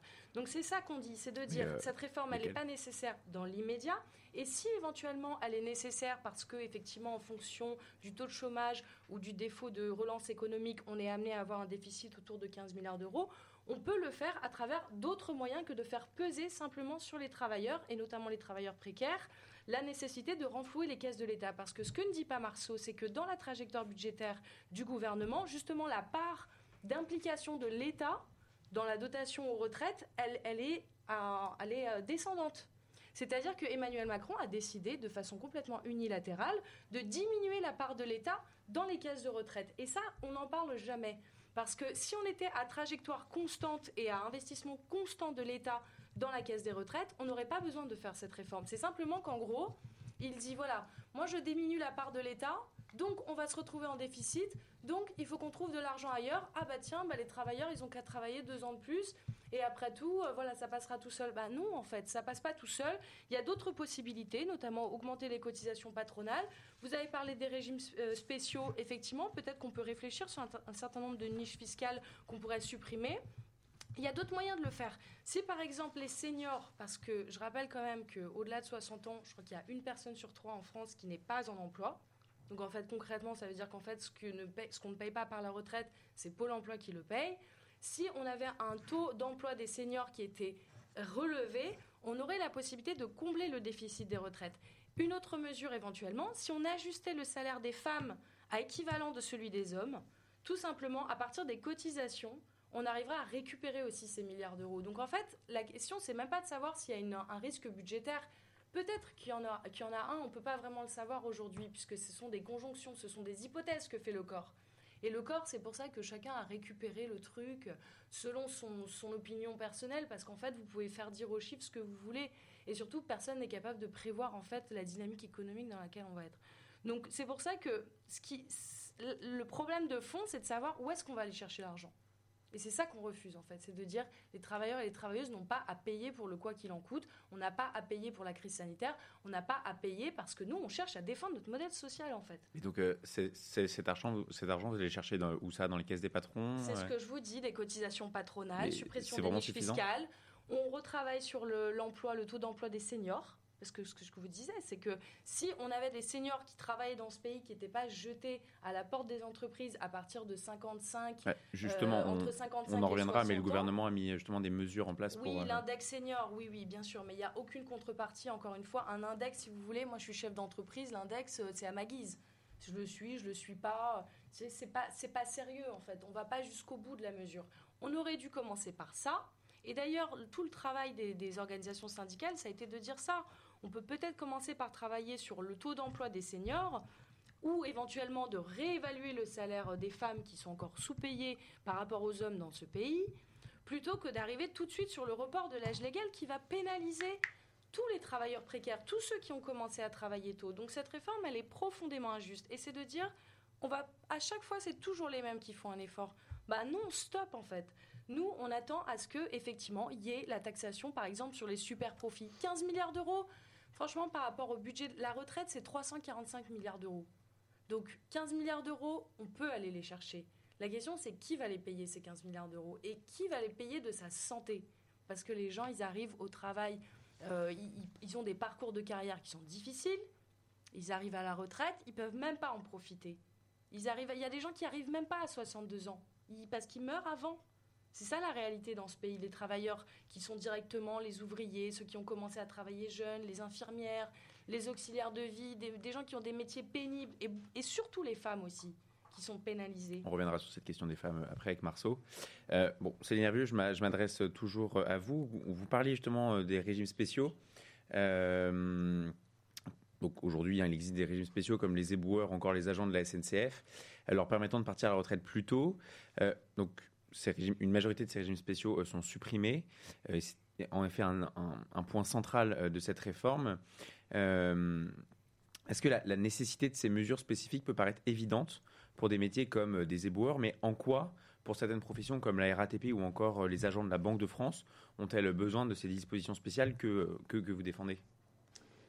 C'est-à-dire qu'en fait, évidemment, là, vous avez des combats de, de caste. Hein. c'est-à-dire que, par exemple, parce que vous citez euh, certains exemples, mais il y en a d'autres, par exemple, les notaires aussi. Les mhm. notaires, euh, c'est des professions qui ont une caisse qui est excédentaire. c'est-à-dire qu'en fait, ils cotisent tellement d'argent qu'en fait, ils n'ont aucun sujet sur, euh, à long terme sur le fait d'obtenir bien leur retraite, etc. Donc oui, moi, ça me pose quand même question. Après, moi, je ne suis pas spécialiste en économie, mais c'est vrai que ça me pose quand même question. Euh, de me dire, voilà, en fonction de la profession qu'on choisit, pour moi, en fait, je défends plutôt un modèle des retraites par répartition qui soit universel. Donc c'est vrai que ça me pose question de me dire, bah, pourquoi, en fait, telle catégorie professionnelle aurait en fait un avantage spécifique plutôt qu'un autre? Et pourquoi on ne devrait pas avoir un modèle plus universel où chacun en fait cotise et chacun participe en fait du gâteau commun? Donc ça la suppression euh, des, régimes spéciaux euh, pour le coup, euh, voilà, moi, je n'y suis pas forcément opposée. Après, c'est vrai que quand vous avez des professionnels comme la SNCF, par exemple, les cheminots, c'est vrai que, bon, ça fait des mois qu'en fait, et voire des années qu'on les critique sur leur statut. Et, vous avez des gens qui ont travaillé pendant 40 ans dans, dans, la boîte et ils se disent, bon, ben voilà, moi, j'avais cet avantage. Bien sûr, les gens, ils veulent jamais lâcher euh, leurs avantages, donc ça se comprend. Mais dans le fond, je pense qu'on devrait tous participer d'un effort commun et donc, moi, en l'occurrence, je serais plutôt effectivement, enfin, je trouve que c'est plutôt une bonne chose de supprimer euh, les régimes spéciaux. Marceau Pérez, alors rapidement une réaction euh, par rapport à, ce que vient de dire euh, votre collègue. Oui, bah alors, cher collègue, moi sur là-dessus, je, je, dirais déjà une chose, c'est que le chiffre de 30 milliards par an, il n'est pas issu du rapport du corps.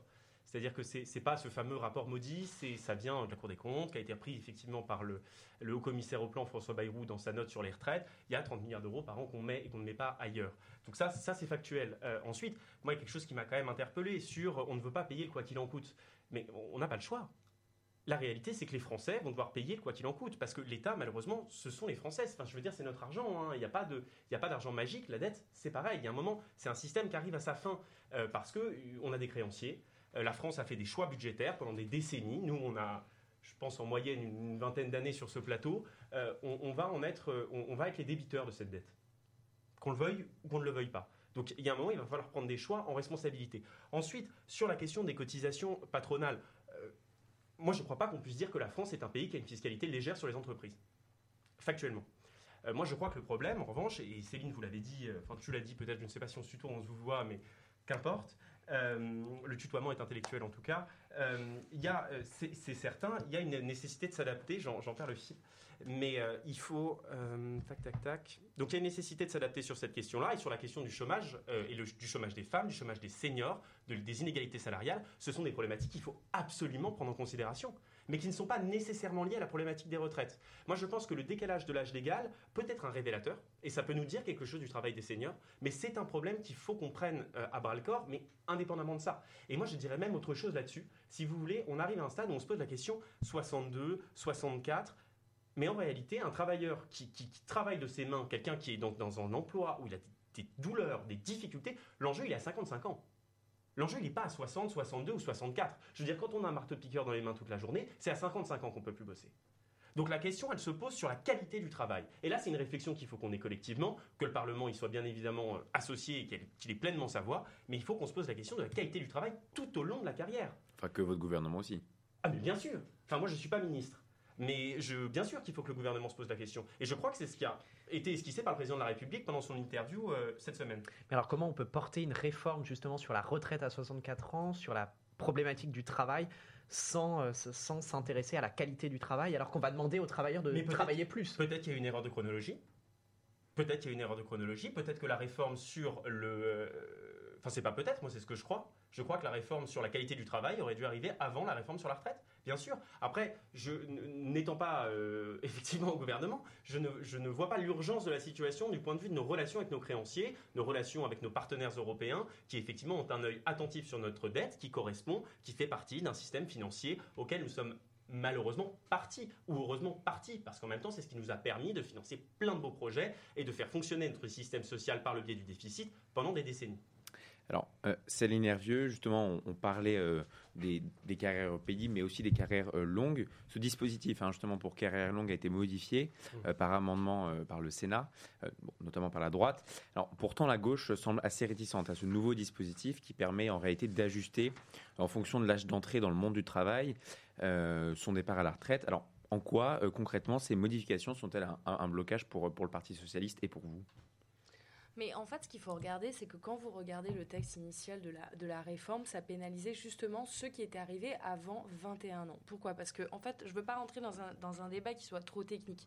Mais en fait, c'est ce qu'on ce qu'on appelle en fait l'âge pivot. C'est-à-dire mmh. qu'en fait, aujourd'hui, vous avez par exemple Émilie qui a commencé à travailler avant 21 ans, elle a 43 ans de cotisation. Donc quand elle va arriver au moment de la retraite, normalement, si c'était à 62 ans, en fait, elle était bien parce qu'en fait, elle pouvait décider soit de partir à 62 ans, soit de partir éventuellement euh, après, mais avec ce qu'on appelle une surcote, c'est-à-dire qu'elle avait plus de retraite euh, derrière. Là, en fait, plus vous décalez l'âge de départ, et plus vous, en fait, vous supprimez le principe de la surcote, c'est-à-dire que Émilie, elle va devoir non seulement, elle aura fait ses 43 années de cotisation, elle sera avant les 64 ans, mais elle devra attendre 64 ans pour partir en retraite, premièrement, donc elle va travailler plus, concrètement c'est ça, et deuxièmement, elle n'aura pas le droit à sa surcote. Donc en fait, ce qu'on disait, c'est simplement pourquoi on construit une réforme qui ne prend pas en compte, parce qu'au départ c'était ça, bien sûr, il y a eu certainement des amendements, etc. Mais encore une fois, globalement, on voit, on voit bien que le débat parlementaire a été vraiment de, mauvaise qualité quand même, il faut, il faut le dire, sur un projet qui est aussi fondamental pour les Français. On en reviendra dans la deuxième partie justement. Avec on a eu quand même vraiment, euh, parce que le gouvernement, si vous voulez, c'est ce qu'on a appelé le passage en force aussi. C'est-à-dire, c'est même pas uniquement le passage en force dans la finalisation du texte, c'est même dans la, dans la présentation du texte, dans le débat autour du texte, qui n'a pas eu la place pour réfléchir à un projet qui soit différent pour la société, alors, alors, alors même qu'il n'y avait pas de majorité à l'Assemblée. Donc c'est ça en fait qu'on dénonce, c'est de dire cette réforme elle est profondément injuste parce que nous, si vous voulez, Marceau disait on est tous autour de la table, on a une vingtaine d'années, euh, mais en fait nous on n'est pas concernés par la réforme des retraites parce que nous on aura peut-être la chance d'avoir des métiers qui sont pas forcément pénibles. Donc nous ça nous dérangera pas d'aller jusqu'à 65, 66 ans à travailler et encore euh, ça dépend de ce qu'on fait. Mais je veux dire en fait moi ce qui m'énerve dans cette affaire, c'est que les gens qui font cette réforme ne sont pas concernés par ces effets nocifs. Et donc c'est ça qui agace les gens, c'est ça qui rend dingue les gens, c'est qu'en fait ceux qui sont concernés, les travailleurs, encore une fois dans les métiers pénibles, ne sont pas euh, ceux qui prennent les décisions. Et donc tout le monde dit c'est pour votre bien qu'on le fait, c'est une question budgétaire. Ben non en fait, on peut avoir une vision qui ne soit pas uniquement comptable on peut avoir une vision qui prenne en compte la santé des travailleurs et c'est heureux que Marceau reconnaisse qu'il y a un problème de chronologie dans la mise en œuvre de la réforme parce qu'en fait, on a eu le sentiment que l'index sur l'emploi des seniors, par exemple, c'était vraiment euh, pour faire passer le truc, en fait. Hein, pour, euh, c'était un peu euh, pour adoucir, pour, pour calmer, mais en fait, leur objectif, c'était le décalage de l'âge de départ. et il aurait pu avoir une réforme des retraites sans ce décalage. Là, là, vous répondez pas trop à ma question, dans le sens où, où justement le, gouvernement, en fonction de l'âge d'entrée dans le monde du travail, a reculé l'âge du départ à la retraite pour justement cumuler les 43, 43 euh, années de travail, etc. Euh, ce qui est censé justement favoriser, euh, bah, comme vous parlez d'Emilie par exemple tout à l'heure à 21 ans, ou encore les jeunes qui dès 16 ans commencent à travailler, et souvent dans des métiers qui peuvent être physiquement contraignants. Bien sûr, mais tant mieux, mais tant mieux en fait. C'est heureusement mmh. qu'on a des dispositifs de carrière longue. Mais si vous voulez, tout est comme ça. Moi, je, veux bien entendre qu'on a trouvé des, solutions alternatives comme ça. On a mis, on a mis le pansement. Mais c'est pareil sur les critères de pénibilité. On nous fait des grandes leçons de morale sur les critères de pénibilité. Mais les critères de pénibilité, ils étaient actifs. Le gouvernement Macron les a supprimés. Et aujourd'hui, ils nous font des grands laïus pour expliquer qu'ils vont remettre les critères de pénibilité et que la pénibilité, c'est très très important. Bah, en fait, non, vous les avez supprimés, les critères de pénibilité. Je prends un exemple très concret sur l'utilisation des produits d'entretien, par exemple. Une femme ou un homme de ménage bon, bah, il utilise des produits euh, toxiques pour la santé. Ça, ça faisait partie des critères de pénibilité. Ça a été supprimé par le gouvernement Macron. Donc en fait, on ne peut pas avoir sans cesse un double discours. Euh, dire qu'on se soucie des carrières longues, mais il y a les gens les gens, je vous jure, ça, ça n'arrive pas dans leurs oreilles parce que eux, concrètement, on leur dit vous allez travailler deux ans de plus et c'est tout. Vous allez devoir payer parce qu'il n'y a pas le choix, parce que c'est une mesure comptable. Bah, les gens ne peuvent pas l'accepter. Si je peux Alexis, réagir hein. juste sur les chiffres, euh, le dispositif carrière longue, c'est pour ceux qui ont commencé à travailler en dessous de 20 ans, Hmm. pas 21. Oui. Et également, euh, c'est aussi euh, une réforme qui va plus impacter ceux qui ont commencé à travailler tôt, puisqu'il y a à la fois le nombre d'années à travailler et puis également l'âge minimum. Et ceux qui vont commencer plus tôt euh, vont travailler leurs 43 ans et vont devoir travailler encore un peu plus pour atteindre les 64 ans, alors que d'autres euh, pourront travailler leurs 43 ans et seront au-dessus de, de l'âge de 64 ans. Donc s'il aurait fallu faire des économies, peut-être aurait-il fallu euh, allonger la durée de travail et non pas l'âge euh, de départ. Oui, allonger l'âge de, l'âge de, tra- enfin, l'âge de départ, factuellement, allonge la durée de travail. Mais pas pour tout le monde. Pas la durée de cotisation, c'est la durée de cotisation. Marceau Pérez, justement, euh, la réforme des retraites aborde le sujet des petites pensions euh, aussi, où si un citoyen a cotisé pendant 43 ans à terme, euh, sa pension sera de au minimum 1200 euros par mois, soit 80% du SMIC. Mais euh, très concrètement, est-ce vraiment suffisant pour vivre euh, 1200 euros par mois? Alors, écoutez, ça dépend, ça dépend bien sûr des endroits, pour beaucoup de choses. Euh, moi, je crois qu'il y, a eu- il y a eu des erreurs de, de communication et de, de- de rigueur comptable là-dessus, sur cette histoire des 1200 euros, euh, euh, très clairement. Ensuite, dans la mesure où la retraite off- offre la liberté géographique, c'est-à-dire que vous avez la possibilité de vous installer où vous voulez parce que factuellement, vous n'êtes pas ancré à un lieu de travail, euh, vous avez cette liberté-là. Cependant, sur 1200 euros par mois est suffisant pour vivre, moi, je serais profondément incapable de répondre à votre question parce que pour, tout- tout simple, pour la simple et bonne raison que moi je suis étudiant, que je n'ai Enfin, je vis avec, euh, je vis avec le, ce qu'on me donne, ou ce que mes parents me donnent, le travail que, que j'ai, et je n'ai pas vécu la vie des Français. Je n'ai jamais vécu partout en France. Je n'ai, je n'ai même pas vécu avec 1200 euros. Donc j'aurais du mal à vous répondre, honnêtement. Après, je pourrais vous faire une réponse de politicien en vous disant étant donné que par conséquent, mais je crois que ce serait malhonnête. Donc je m'abstiendrai de le faire. Donc pas de réponse euh, du côté du Je ne modem. peux pas vous répondre. Est-ce que c'est est -ce c'est suffisant ou pas? Que- Quelle critériologie on prend? Quel train, enfin, quelle vie on entretient Est-ce qu'il y a des enfants? Est-ce qu'il n'y a pas d'enfants? Est-ce qu'ils ont un rôle d'aidant par ailleurs? Il y a beaucoup de questions qui se posent. Euh, dans quelle situation on est au niveau de l'inflation? Euh, Vous parliez, Céline, tout à l'heure, euh, vous disiez on ne peut pas vraiment se projeter parce qu'on ne sait pas quelles sont les hypothèses de croissance, etc. Moi, je vous dire une chose, les hypothèses de croissance, on les connaît quand on voit l'état du monde. Quand on voit la situation internationale de la France, quand on voit le- le- le- la guerre en Europe, le, le monde qui se désagrège à grande vitesse, je veux dire, on était quand même, euh, il y a quelques jours, à voir le président Xi euh, défiler avec le président Poutine à Moscou. On en Je parlera dire de ma chronique, je- n'en doute pas une seconde. euh, ça, ça en dit long de l'état du monde et ça en dit long surtout de, de- de la prospérité qu'on peut espérer ou de l'absence de prospérité qu'on doit craindre. Donc moi, c'est là-dessus que je m'inquiète. Effectivement, 1200 euros pour vivre, est-ce que c'est suffisant aujourd'hui? C'est difficile à dire. Est-ce que ce sera suffisant dans 10 ans? J'aurai beaucoup J'aurai encore plus de difficultés à le dire. Ce que je sais, en tout état de cause, c'est que ces 1200 euros, ils sont naturellement financés par un système de, de- de- de répartition sur ceux qui travaillent. Donc c'est un système, si vous voulez, dans lequel on ne peut pas injecter indéfiniment de l'argent. Une, ce sont des vases communicants. Donc la question, c'est de trouver l'équilibre qui permette aux retraités de vivre et aux travailleurs de travailler et de gagner décemment leur vie. 1200 C'est ça, euros, par, l'enjeu. 1200 euros par, par mois, pour vous, euh, c'est nerveux, c'est acceptable, euh, Bah écoutez, euh, on a un salaire minimum euh, dans le pays, donc euh, bon, on se contente du salaire minimum qu'on a. hein. Il y a des pays où c'est plus compliqué encore, mais non, évidemment que c'est pas suffisant. Mais surtout quand vous voyez les prix qui explosent aujourd'hui, enfin, je veux dire, les gens, ils vous le disent dans la rue, dans les manifestations, c'est plus le 30 du mois qui se pose la question, c'est bien avant. C'est dès, euh, dès le 10 ou, ou voire même avant du mois qui se pose la question. Ils ont plus les moyens. Vous savez, les fils dans les, dans les distributions alimentaires ont explosé, et notamment chez les jeunes. Donc, je veux dire, on a 11 millions de pauvres dans ce pays. On est quand même la 6 ou 7e, je sais plus, puissance mondiale. Donc, moi, oui, ça me pose une question sur la question de la distribution et de l'égale répartition des richesses quand même dans ce pays. Donc, oui, je suis d'accord avec Marceau de dire il va falloir trouver, aller chercher l'argent. Mais quand on demande la taxation sur les super profits, on, a trouvé une solution, là, par exemple, d'aller chercher de l'argent. Et ben, pourquoi on, est incapable, du côté du gouvernement, d'entendre ça, par exemple?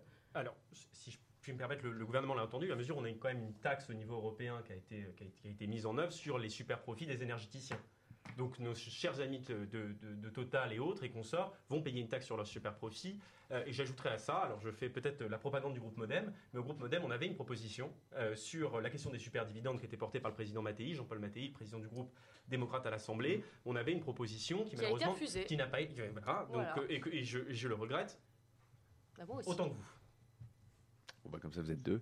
Euh, alors, dernière question, euh, dernière question qui s'adresse à vous, Marceau, mais Céline, euh, vous en avez déjà parlé, donc évidemment, vous pourrez répondre. Cette réforme est accusée de défavoriser les femmes hein, en demandant de travailler au moins 43 ans. Or, avec certaines carrières hachées, elles devront travailler plus longtemps pour compenser ces arrêts. Reconnaissez-vous qu'il y a un côté injuste pour les femmes dans cette réforme? Non, mais il y, a, un côté injuste vis-à-vis des femmes, mais qui n'est pas propre à cette réforme. C'est-à-dire qu'il y, a une vraie question, on doit avoir une réflexion profonde sur le travail des femmes dans la société. Moi, je ne suis pas non plus, alors je sais que je suis le représentant de facto de la majorité, mais je ne le suis pas de droit. Et effectivement, sur les mécanismes précis, euh, notamment de, de, rachat de trimestres euh, par rapport aux retraites, parce que les trimestres notamment de euh, maternité comptent euh, dans, le système de la retraite, enfin ils comptaient déjà avant et ils compteront toujours après la réforme. après sur la question des carrières hachées et notamment au rapport qu'on a à la parentalité, je veux dire c'est une problématique de société qui est beaucoup plus profonde. notamment, et moi je crois que le, premier enjeu, c'est aussi de poser des, questions sur le congé de parentalité, enfin le congé pour les, pour les papas, enfin pour les pères. C'est-à-dire que l'enjeu, c'est aussi d'avoir une meilleure répartition de, de, parce que j'imagine que vous faites référence aux carrières hachées, c'est principalement la gestion des enfants qui est Bien sûr, les grossesses, euh, euh, moi, je crois que la problématique, c'est pas de mettre en place des mécanismes comptables qui permettent d'ajuster ça, mais c'est de répartir correctement, décemment et équitablement la gestion des enfants dans les couples et dans les familles. Pour moi, l'enjeu, il est là. Alors après, est-ce que j'ai une proposition de loi à vous soumettre aujourd'hui euh, qui permettrait de corriger ça? Non, mais je crois que c'est un point sur lequel le gouvernement, euh, le gouvernement et les gouvernements qui viendront ensuite, parce qu'il y en aura, euh, auront une obligation, si ce n'est de résultats, au moins de moyens. C'est un mot sur justement la potentielle injustice, enfin l'injustice euh, des femmes euh, dans cette réforme? Il y a une injustice, il y a une injustice réelle, mais effectivement là, je rejoins Marceau pour le coup sur, sur, le fait de dire malheureusement cette réforme elle vient qu'ajouter à une injustice qui est préexistante. Et en fait ça me fait penser à ce qu'on disait tout à l'heure sur l'index euh, par rapport à l'emploi des seniors. En fait il y a la même chose depuis la loi Roudy pour l'égalité femmes-hommes dans l'entreprise. Et en fait on voit bien que s'il n'y a pas de mécanisme pour contrôler réellement et avoir des sanctions surtout vis à -vis des entreprises, en fait il n'y a rien qui se passe ou, tout du moins il se passe des choses à la marge. Donc en fait, et je vous ai dit, en fait, ça serait une solution, par exemple, pour la réforme euh, des retraites, pour équilibrer le système, d'augmenter le salaire des femmes à la juste mesure et à la même, à la même valeur que celle euh, que, les salaires des, hommes. Simplement ça, ça permettrait avec les cotisations de, pallier le déficit. Donc euh, c'est évidemment, moi, c'est quelque chose que je porte énormément en tant que socialiste, parce qu'au Parti socialiste, on, se veut être vraiment le premier parti féministe en France. Donc la question des femmes, évidemment, la question des femmes dans l'environnement familial, elle se pose, mais au travail, évidemment, c'est une priorité pour nous. Et on voit bien que ce gouvernement, encore une fois, fait des grands discours sur euh, la grande cause des femmes, etc. On attend toujours le service public de la petite enfance, on attend toujours des lois d'égalité salariale réelles. Alors, euh, Marceau Pérez, en, préparant cette interview, on s'est beaucoup demandé par rapport aux réactions qu'on a recueillies, euh, notamment de la part des manifestants, euh, si c'était l'ensemble de la majorité qui avait du mal à saisir les, revendications portées par les manifestants. Mais en vous entendant ce soir, on voit bien que la majorité, en fait, elle est même divisée sur cette réforme des retraites et qu'il y a plusieurs courants. donc, ma question, est, elle est la suivante. Est-ce que le gouvernement est, est dans une tour d'ivoire? Non, non, le gouvernement n'est naturellement pas dans une tour d'ivoire. Euh, le fait que mon opinion puisse euh, vous surprendre par les nuances que j'apporte à la politique du gouvernement. Ne me surprend pas parce que le MoDem a toujours été nuancé dans, le, processus démocratique. de fait, oui, je vous remercie de, le rappeler. Euh, le fait est qu'au MoDem, ce qu'on pense, et c'est toujours cette phrase de Bayrou qu'on aime à répéter, si on pense tous la même chose, c'est qu'on ne pense plus rien du tout. Donc, et ce serait bien évidemment catastrophique que plus personne ne pense rien dans la majorité et plus largement dans le pays. Est-ce que le gouvernement est dans une tour d'ivoire? Je crois que, de manière générale, je dirais que les responsabilités isolent. Je, le pense sincèrement, je ne vais pas vous dire quelque chose que je ne crois pas, je crois que la responsabilité isole, et je crois que c'est pour ça que le président de la République est dans une posture de euh, seul contre tous, c'est comme ça qu'on pourrait le voir. Euh, enfin moi en tout cas c'est ce que, je ne sais pas si vous partagez cette opinion euh, Céline, mais moi c'est ce que j'ai vu de l'interview du président de la République du 13h, c'était un sentiment de, capitaine de navire qui devait se battre contre les flots et qui était malheureusement isolé du fait de sa fonction. Euh, moi, je crois qu'ils entendent. Je crois qu'ils entendent, mais que l'impératif euh, dont on parlait tout à l'heure, l'impératif budgétaire, les oblige, en réalité, du fait de leur statut de responsable, à prendre ces mesures-là. Mais je crois qu'ils sont profondément conscients des fractures que ça amène dans le pays, euh, des difficultés. Enfin, je veux dire, on ne peut pas être sourd à ce qu'on voit, et, même, moi, je me sens personnellement impliqué dans, dans, cette difficulté que vont rencontrer les travailleurs. J'ai profondément l'espérance, l'envie qu'on trouve des solutions pour rendre le travail moins pénible, parce que effectivement, c'est notre devoir collectif que d'offrir une société qui permet de réduire la souffrance. Elle ne l'éradiquera pas, que c'est la phrase de Victor Hugo, on peut éradiquer la misère, on ne peut pas éradiquer la souffrance, mais qu'on arrive à la réduire au maximum. Je crois que c'est l'optique dans laquelle est le président de la République, avec la marge de manœuvre assez limitée dont il dispose actuellement. Euh, Céline Hervieux, selon l'UNEF, 500 000 jeunes ont participé à la contestation euh, hier. Euh, alors, il y, a deux questions autour de cette question des jeunes. une, plus classique, hein, en quoi le soutien des jeunes pourrait reconfigurer évidemment la, mobilisation lors, des jours à venir. Mais est-ce qu'il n'y a pas aussi une autocritique de la part des, groupes qui sont critiques vis-à-vis de cette réforme en se disant on n'a pas réussi à mobiliser les jeunes avant l'emploi du 49.3 et peut-être à les, à les concerner sur cette problématique directement de la, réforme des retraites? Parce que quand on interroge les jeunes, on entend beaucoup de, jeunes qui sont là aussi pour manifester pour des revendications écologiques et au-delà euh, au-delà de cette question de la réforme des retraites. Oui, complètement. C'est un mauvais procès, je pense, qu'on a fait à la jeunesse de ce pays en disant qu'effectivement, ils ne se sentaient pas directement concernés, donc on les a assez peu vus dans la rue, mais en réalité, peut-être que les jeunes ont aussi des formes de manifestation qui peuvent être aussi différentes. C'est pas simplement descendre dans la rue. Euh, mais là, effectivement, je pense que ça a été la goutte de trop qui a fait que les jeunes se sont dit, mais en fait, on ne peut pas continuer à tolérer en fait la façon dont on est traité par ce gouvernement. Mais en fait, en réalité, ça fait quelques mois, voire quelques années déjà que les jeunes se sont mobilisés pour dire non à ce gouvernement, notamment quand on s'est battu pour avoir le repas à 1 euro euh, au Crous, qu'on s'est battu pour avoir le minimum jeunesse. Euh, tous ces éléments que le gouvernement a rejetés en bloc. Et en fait, les jeunes étaient là, les jeunes étaient présents. C'est simplement que là, effectivement, sur la retraite, bon, bah, c'est normal quand on est lycéen. En plus, on est dans une période avec des examens, etc. Bon, on peut se dire que euh, c'est pas évident non plus d'aller euh, manifester, perdre une journée de révision. Euh. c'est comme les travailleurs en fait. Hein, finalement, on y perd aussi quelque chose. Mais il y a un moment donné où en fait, on en a tellement ras-le-bol du mépris qu'on subit tous les jours et du défaut de démocratie qu'on subit.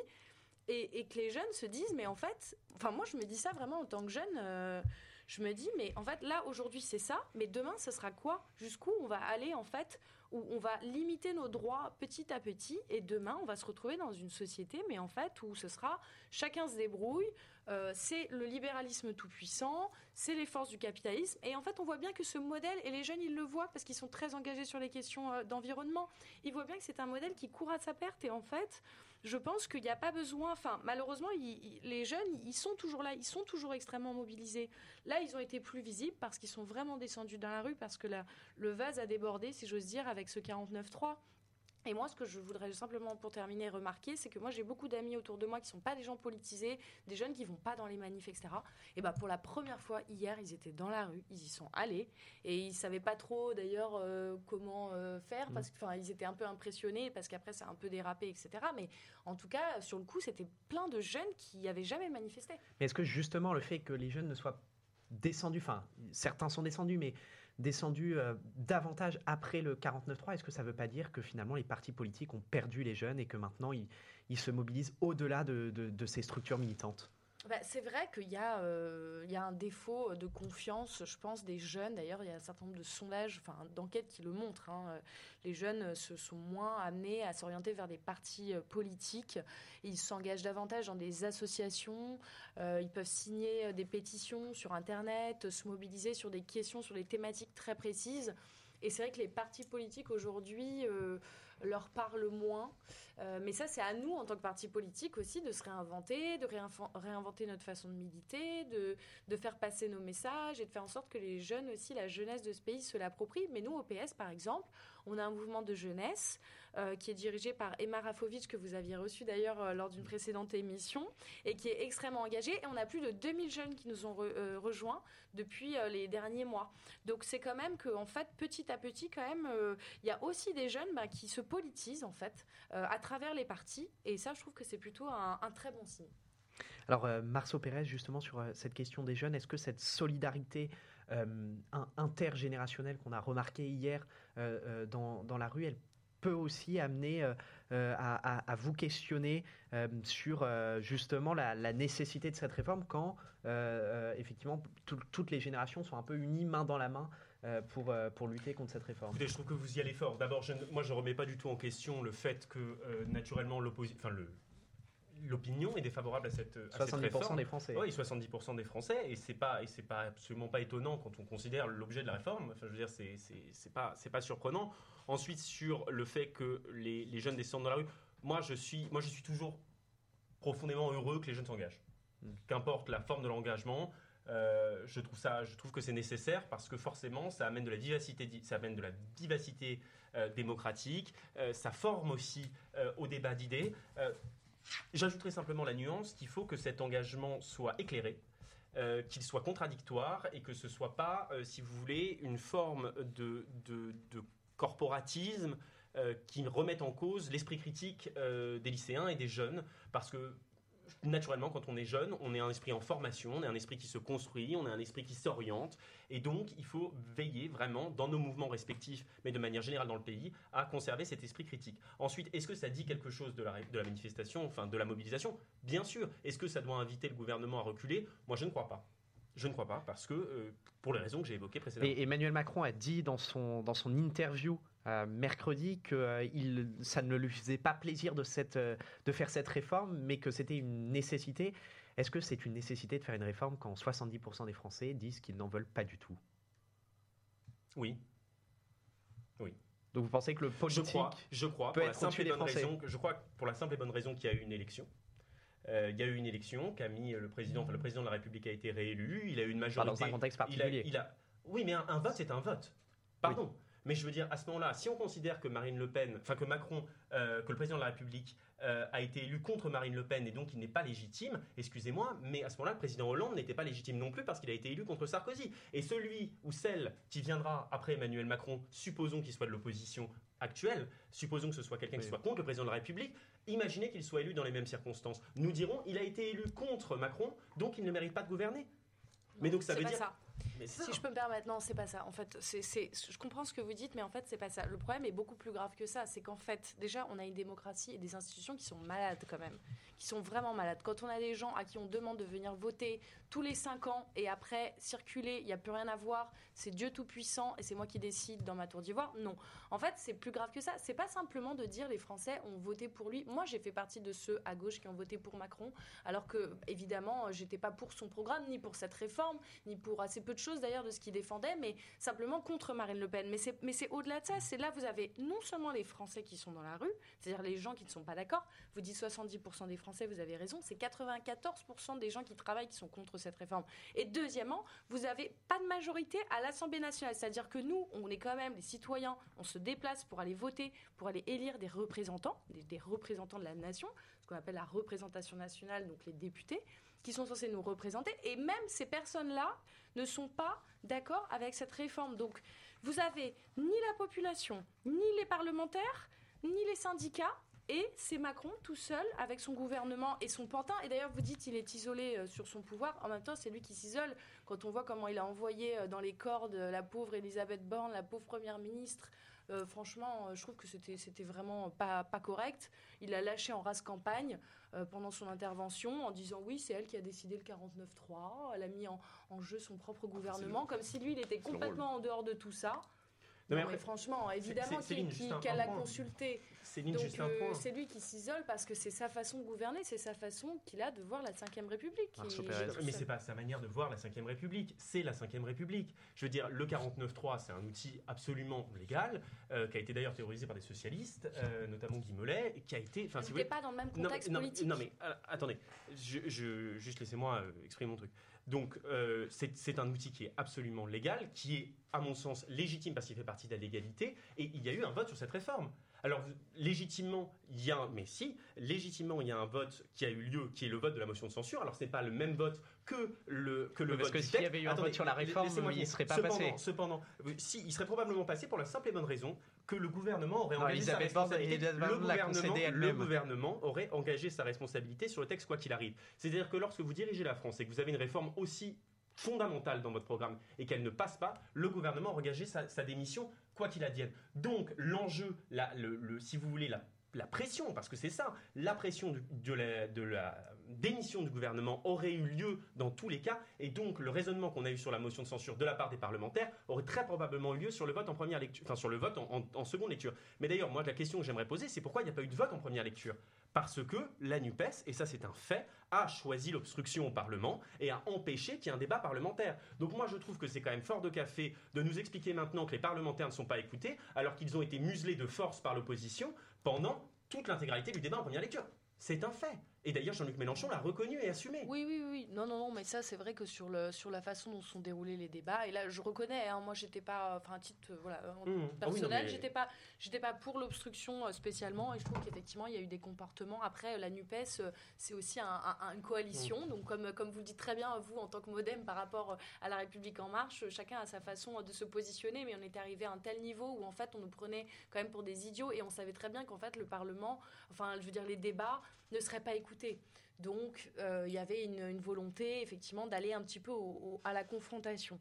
Mais en fait, ça pose une vraie question, en fait. C'est- C'est une vraie question. Vous dites c'est constitutionnel, oui, c'est vrai, mais en fait, c'est ça le problème. C'est qu'en fait, les gens ont beau s'exprimer, les gens ont perdu des jours de salaire. Vous croyez que dans ce moment-là, c'est que c'est facile de faire ça? Non, c'est- un enfer, en fait. Les gens se mobilisent, sont dans la rue, les jeunes comme les, euh, les Beaucoup nous disent travailleurs. que c'est une question de survie. hein. C'est une question de survie et en fait, vous avez un mois, plus d'un mois de mobilisation, les syndicats unis comme jamais, l'Assemblée qui est contre et malgré tout, le texte va passer. Et c'est ça qui a fait craquer les gens en fait. C'est ça qui a fait craquer, c'est ça qui a fait aussi sortir la jeunesse. C'est qu'en fait, on a des institutions qui ne fonctionnent plus ou alors on n'est plus un peuple souverain en France. Mais peut-être qu'on peut acter ça.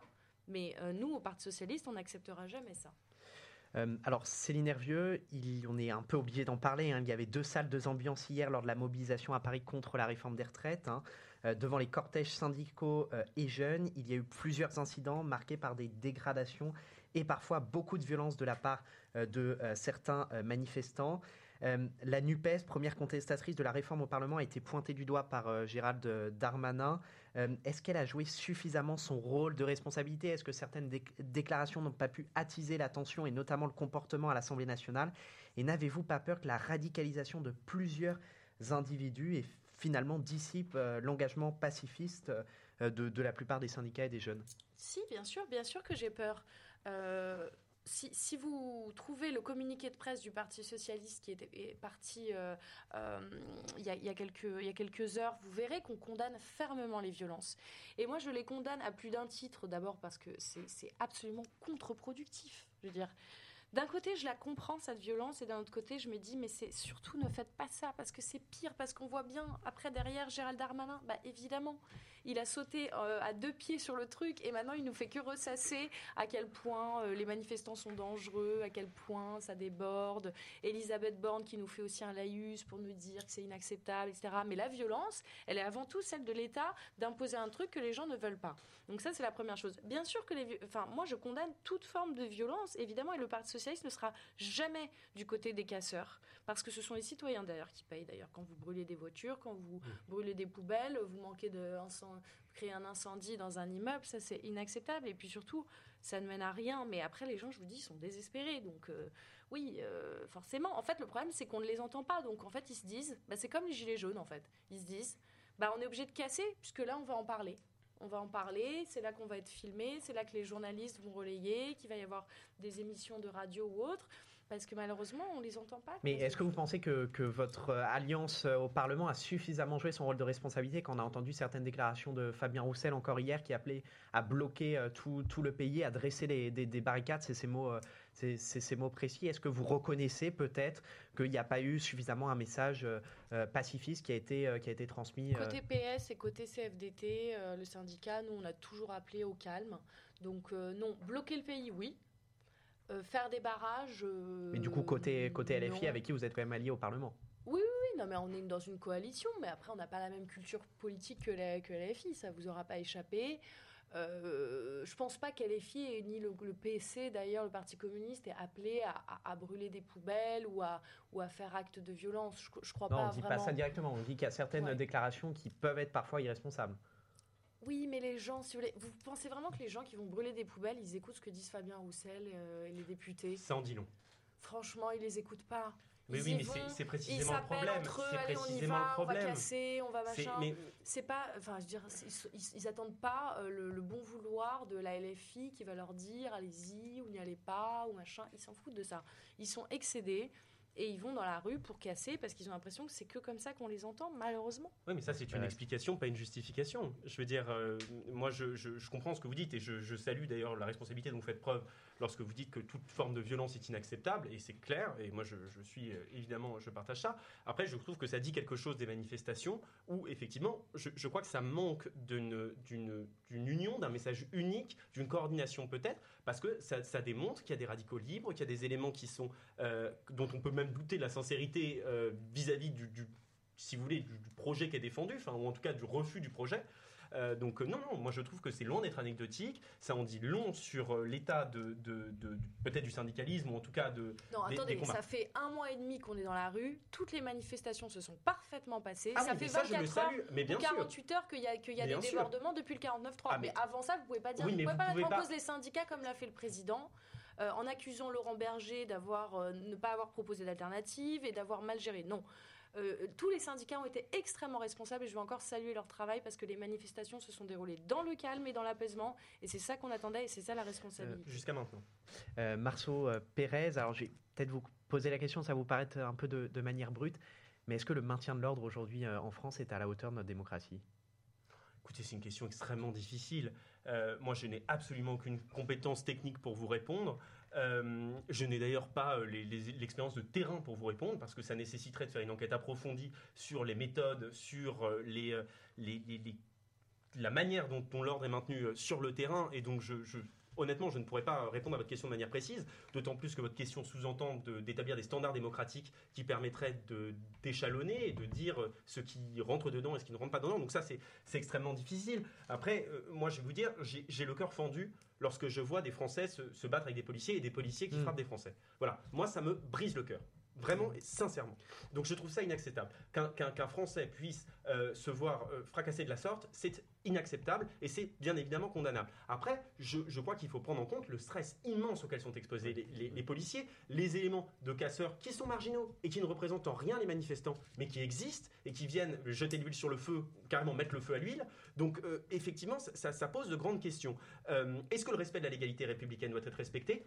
Impérativement. Est-ce que c'est scandaleux que des gens se, soient contrôlés comme ça et emmenés dans des commissariats et passent la nuit en garde à vue parce qu'ils faisaient leur jogging dans le 9e arrondissement de Paris? C'est inacceptable. Est-ce que ça doit faire l'objet d'un contrôle précis, d'une évaluation précise par le Parlement, le cas échéant, dans le cadre d'une commission d'enquête Moi, franchement, j'y suis plutôt favorable. Ou par un autre organe de l'État, une autorité administrative indépendante, la police des polices, enfin, tout ce genre de, de, de procédure républicaine. Oui, il faut maintenir l'ordre, mais l'ordre, il va dans les deux sens. Parce que nos confrères de quotidien hier ont fait un reportage où ils sont allés interviewer justement des policiers qui eux-mêmes, alors qu'ils appartiennent à la police, Mhm. critiquaient le rôle notamment de la brave euh, qui est très euh, Mhm. qui est très de qui est qui est qui est très euh, qui est très contesté et, et- est-ce que vous pensez pas justement que en fait finalement on rajoute de de, de, de, de la tension à, à- à la tension avec ce maintien de l'ordre qui est parfois euh, parfois démesuré?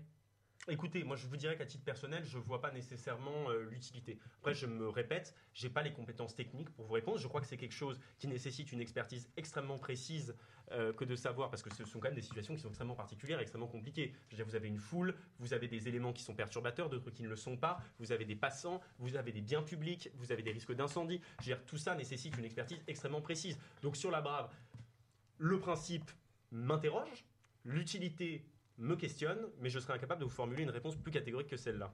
Alors pour tous les deux, pour terminer euh, cette, euh, ce, ce débat, euh, on a d'un côté l'inflexibilité du, du gouvernement, vous évoquez Marceau Pérez, la nécessité budgétaire d'aller au bout de cette réforme, et de l'autre côté, on a la détermination des, des manifestants, notamment pour des revendications sociales, une détermination qui aussi s'applique à d'autres d'autres Mm. formes de lutte, hein, des luttes écologiques notamment portées par la jeunesse. Alors maintenant un peu ma question, puisque ça ne bouge pas des, deux côtés, comment on fait? Comment voyez-vous la suite? C'est nerveux. Bah écoutez, nous, on va rester mobilisés. On va rester mobilisés jusqu'au bout, jusqu'au retrait de la réforme. Pour l'instant, euh, c'est toujours notre, notre, euh, nos guidelines. hein. On continue, on continue. Hier, vous aviez la plus grande mobilisation qu'il y a eu depuis le début de la, mobilisation. Donc, euh, les gens sont, sont encore dans la rue et on se laissera pas, euh, on se laissera pas euh, manœuvrer en fait. Donc, on continuera jusqu'au bout, jusqu'au retrait du texte. Et puis, voilà, moi, j'espère simplement qu'il n'y aura pas de, de faits plus graves. Euh, voilà, j'espère vraiment qu'il n'y aura pas de mort et qu'on n'en arrivera pas là et que le gouvernement va entendre en fait les choses. Et sur la Brave M, juste pour terminer, Mm. bien sûr qu'il faut la supprimer cette milice. Enfin, je veux dire, il y a des jeunes qui sont morts à cause de ces, de ces milices. donc, C'était il y a 50 ans, mais. Non, non, dans les, oui, enfin, ça fait dans les années 86, 86, le 5 décembre, Malek Ousekine qui a été assassiné rue Monsieur le Prince, pas loin d'ici. c'est un jeune qui avait rien demandé à personne, qui s'est qui s'est retrouvé mort en fait sous les coups de ces, de ces milices de, qu'on appelait les voltigeurs. Donc on va pas refaire, euh, oui, Gaspard, là, pour, produire.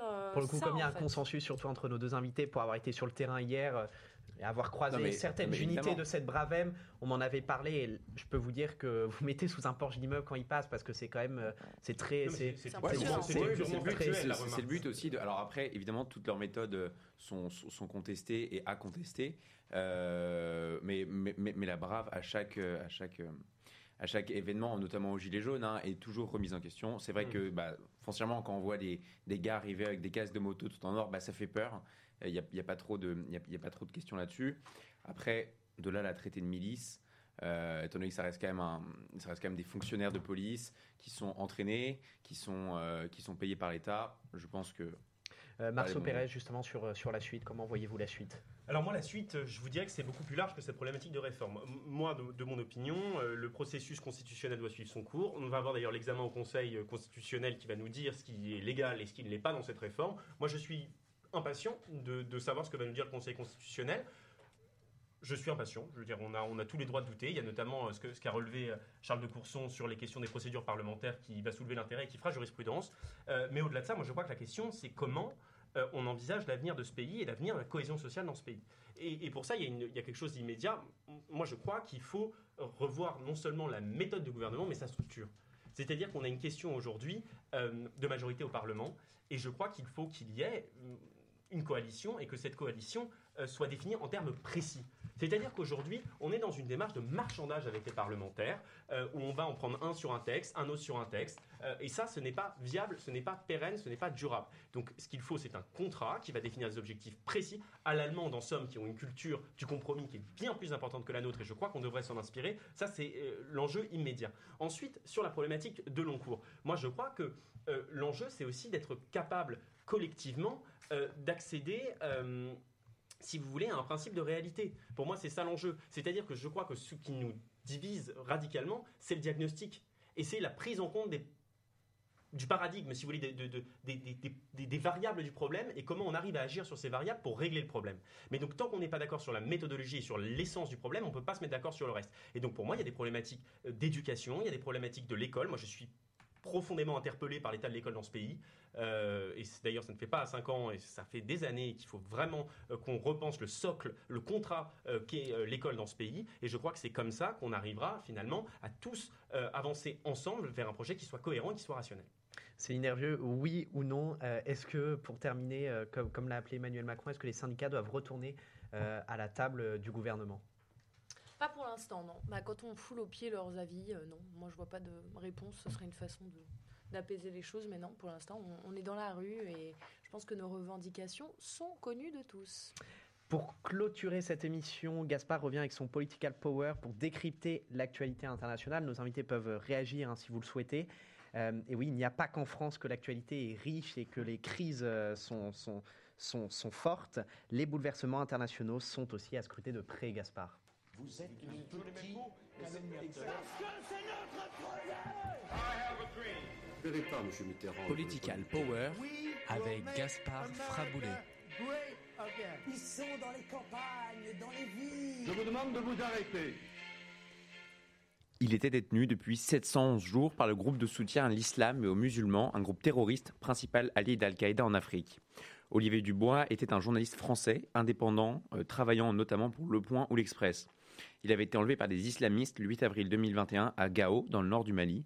C'était le dernier otage français retenu par une organisation autre qu'un État. Sa libération était donc une priorité pour la France et pour le Niger, État qui avait des liens avec les terroristes, des liens diplomatiques évidemment, qui détenait Olivier Dubois et son compagnon, un humanitaire américain.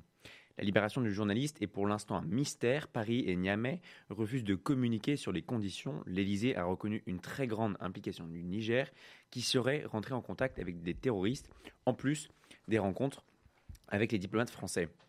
On peut ainsi imaginer une rançon hein, de la France pour Olivier Dubois, mais les conditions de sa libération restent très floues. Le mardi 21 mars, le journaliste français a été libéré et est arrivé dans l'après-midi dans le Falcon de la République, où il a été accueilli par Emmanuel Macron au Bourget. C'est donc pour lui la fin d'un long calvaire, bien qu'il ne décrit pas avoir vécu de situation immuante. L'enlèvement et la libération d'Olivier Dubois sont l'occasion d'évoquer la politique d'intervention de la France en Afrique. La France n'a pas le vent en poupe avec la demande de retrait de certains pays africains des troupes françaises, souvent au profit de d'autres États comme la Russie pour combattre les organisations terroristes, là où la France jouait avant un rôle majeur en Afrique subsaharienne. Les relations avec le Niger restent toutefois bonnes avec la présence de troupes françaises et encore de nombreux euh, partenariats économiques. Le Niger est un allié, un allié pardon, précieux pour la France en Afrique subsaharienne pour la lutte contre le terrorisme. Après l'échec malien, Paris se veut être ami avec Niamey. Et maintenant, Gaspard, tu nous parles de TikTok qui subit les foudres des gouvernements occidentaux au cœur d'un conflit géopolitique. Et oui, Quentin, l'application TikTok que vous connaissez sûrement tous est au cœur de plusieurs polémiques. TikTok est avant tout une application chinoise et le gouvernement chinois est connu pour n'avoir aucun scrupule à récupérer les données des utilisateurs du système chinois. Ce, fait euh, qui met TikTok dans la tourmente. L'enjeu pour les pays occidentaux est de veiller à ce que la Chine ne récupère pas les données de leurs utilisateurs, particulièrement de ceux haut placés, pouvant avoir accès à des précieuses informations pour un État concurrent, hein, ceux qui travaillent dans l'administration notamment. Plusieurs États ou institutions comme la Grande-Bretagne, le Canada, la Commission européenne et la France, euh, il y a quelques heures, ont euh, décidé euh, d'interdire l'installation de l'application chinoise sur les appareils gouvernementaux pour limiter les risques. Il est toutefois important de préciser que pour l'instant, aucune preuve hein, n'a été fournie pour démontrer la culpabilité de TikTok. Les Américains, eux, donnent toutefois du fil à retordre à TikTok puisque l'interdiction va plus loin. Le Congrès américain souhaite tout simplement interdire l'application aux États-Unis, craignant une récupération des données. Chu, le patron de TikTok, a été entendu jeudi par le Congrès pour défendre tant bien que mal son application face à des élus très remontés contre l'appli. TikTok est même allé plus loin en envoyant des influenceurs au Congrès américain pour tenter de faire changer la donne. Se cache derrière ces tensions autour de TikTok un véritable conflit géopolitique entre la Chine et l'Occident, notamment l'Amérique. La Chine qui devient progressivement le principal concurrent des Américains, aussi bien en matière de développement économique que militaire. Et toujours au sujet de la Chine, tu nous parles enfin d'un dangereux rapprochement entre Moscou et Pékin qu'on évoquait tout à l'heure. Marceau Pérez en parlait tout à l'heure. Mardi, Vladimir Poutine a reçu son homologue chinois, Xi Jinping, pour une visite d'État en Russie centrée sur la coopération entre Pékin et Moscou, sur le fond évidemment de guerre en Ukraine. De cette visite d'État ressort un fait, la Chine et la Russie s'allient ensemble contre l'Occident. La Russie, affaiblie auprès des puissances européennes à cause de la guerre en Ukraine, cherche tant bien que mal un allié puissant, puissant pour la soutenir. Le choix s'est naturellement tourné vers la Chine, grande puissance mondiale et alliée de la Russie. La Chine a elle aussi de son côté besoin de la Russie, grande productrice d'hydrocarbures. Elle est en demande croissante d'énergie alors que la Russie n'exporte plus en Europe à cause du conflit ukrainien et cherche à redisposer de cette manne financière. Les deux nations y trouvent leur compte. En plus de cet aspect économique, la Chine apparaît de plus en plus comme médiatrice du conflit russo-ukrainien et veut un règlement dit pacifique Poutine déplore ainsi le refus de Kiev et de l'Occident des plans de paix de Pékin, ce qui se comprend très bien puisque Poutine est inévitablement favorable à un règlement de conflit par son allié. Merci beaucoup Gaspard pour cette euh, chronique euh, enrichissante. Euh, on va, comme le veut la, tradition ici, très rapidement finir avec les top et flops. J'explique à nos invités, si, si, vous en avez un, vous pouvez y participer. On donne un top soit sur l'actualité, ou ça peut être un coup de cœur culturel, littéraire euh, sportif ou, euh, et ensuite un, flop euh, sur l'actualité ou pareil hein, sur, sur l'ensemble des domaines. Vous n'êtes pas obligé si vous n'en avez pas tout de suite, mais du coup je vais commencer avec, avec les chroniqueurs, avec le top de Gaspard. Alors, moi, mon top, c'est évidemment toute cette mobilisation autour de la réforme des retraites qui montre, encore une fois, le poids de la population française et qui est évidemment à prendre en compte euh, dans nos démocraties euh, contemporaines. Alexis, le top. Le top, c'est pour les 19 députés et les républicains qui ont voté la motion de censure contre le gouvernement. Euh, donc alors qu'ils sont souvent taxés de, de, voter aveuglément tout ce que le gouvernement propose, voilà, certains ont encore un peu foi dans la démocratie et dans le Parlement, et c'est une bonne nouvelle. Peut-être oui, moi, j'ai un flop, les 19 députés LR qui ont voté la motion de censure et qui embrassent ainsi Madame Le Pen Céline euh, Hervieux Moi j'ai un top, c'est euh, la sortie d'un. Alors c'est complètement hors sujet par Oui, rapport à ce dont on Mais parlait. euh, c'est un film qui, qui, se- qui est sorti de Jaméry qui s'appelle Je verrai toujours vos visages, qui a l'air très bien. Je l'ai pas encore vu, mais c'est sur la justice réparative et donc le fait de faire se rencontrer en fait des agresseurs et des victimes pour justement travailler sur euh, la réparation. Et euh, c'est un film que en tout cas j'ai très envie d'aller voir bientôt au cinéma. Et pour un top, si je peux me permettre, parce que je n'ai donné qu'un flop, Oui. moi je saluerais la décision, enfin en tout cas l'annonce euh, du voyage euh, conjoint en Chine du président de la République et de la présidente de la Commission européenne, qui nous montre que malgré euh, les tumultes dans lesquels nous engageons, euh, l'Europe continue de devenir progressivement une puissance qui assurera à tous notre sécurité et notre prospérité. Euh, moi, mon top, c'est un autre domaine, c'est le capitanat en équipe de France de euh, Oui. Kylian Mbappé et surtout la solidarité. hein. euh, oui, Ouais, qui mène, ouvert euh, 1-0, qui mène le score, il y a 2-0. 2-0, 2-0. 2-0 actuellement.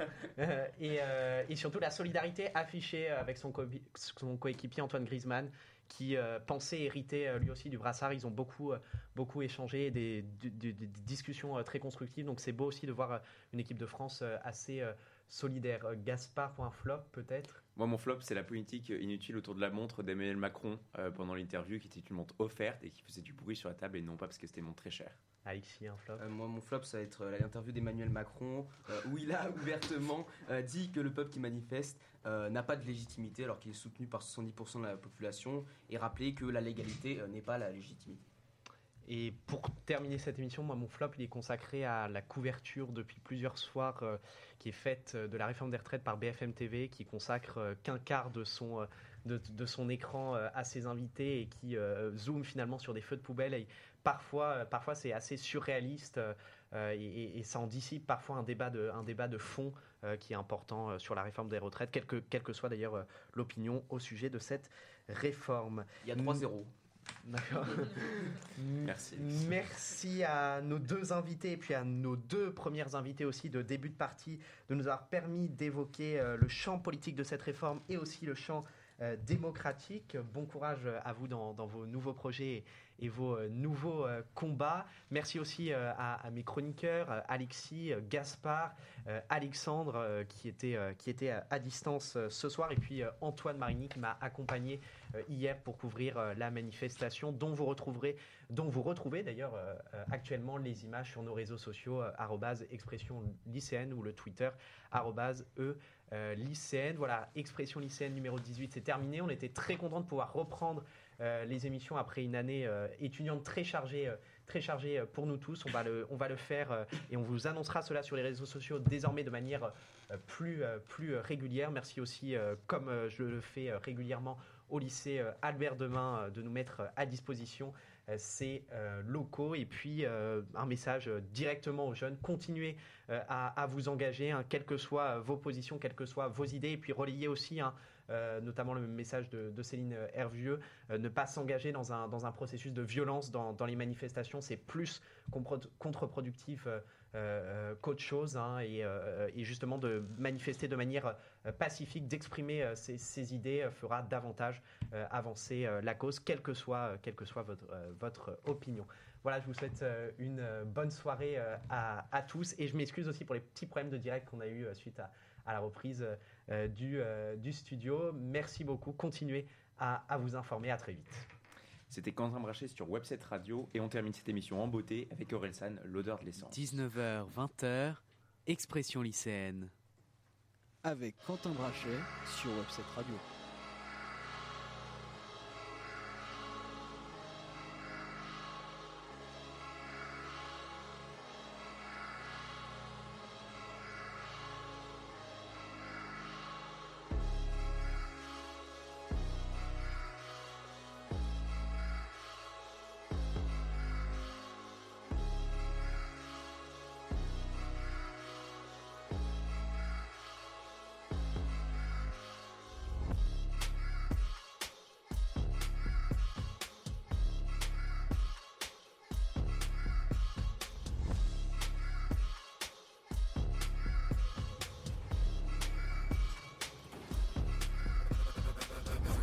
Nostalgie leur fait miroiter la grandeur d'une France passée qu'ils ont fantasmée. L'incompréhension saisir ceux qui voient leur foi dénigrée sans qu'ils aient rien demandé. La peur les persuader que des étrangers vont venir dans leur salon pour les remplacer. Le désespoir leur faire prendre des risques pour survivre là où on les a tous entassés. La paranoïa à leur faire croire qu'on peut plus sortir dans la rue sans être en danger. La panique les poussait à crier que la terre meurt et personne n'en a rien à branler.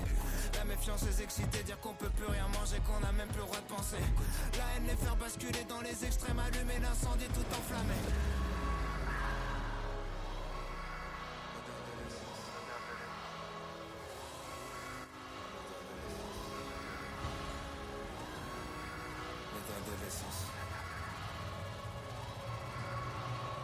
Jeux sont faits, tous nos leaders ont échoué. Ils seront détruits par la bête qu'ils ont créée. La confiance est morte en même temps que le respect. Qu'est-ce qui nous gouverne La peur et l'anxiété? On s'autodétruit, on cherche un ennemi. Certains disent c'est foutu, d'autres sont dans le déni. Les milliardaires lèguent à leurs enfants débiles. L'histoire appartient à ceux qui l'ont écrite. Plus personne écoute, tout le monde s'exprime. Personne change d'avis que des débats stériles. Tout le monde s'excite parce que tout le monde s'excite. Que des opinions tranchées, rien n'est jamais précis. Plus le temps de réfléchir, tyrannie des chiffres. Gamin de 12 ans dont les médias citent les L'intelligence fait moins vendre que la polémique. Battle Royale, c'est chacun pour sa petite équipe. Connard facho, connard hystérique. Tout est réel, tout est systémique. Dès qu'un connard fait quelque chose de mal quelque part, le monde entier devient susceptible. Les coupables sont d'anciennes victimes. Le sac du mal jamais fini. Tout dégénère, tout est cyclique. Pas de solution que des critiques. Tout le monde est sensible, tout est sensible. Tout le monde est sur la défensive. Sujet sensible, personne sensible. Sensible, sensible, sensible, tout est sensible. Tout le monde est sur la défensive. Sujet sensible, personne sensible.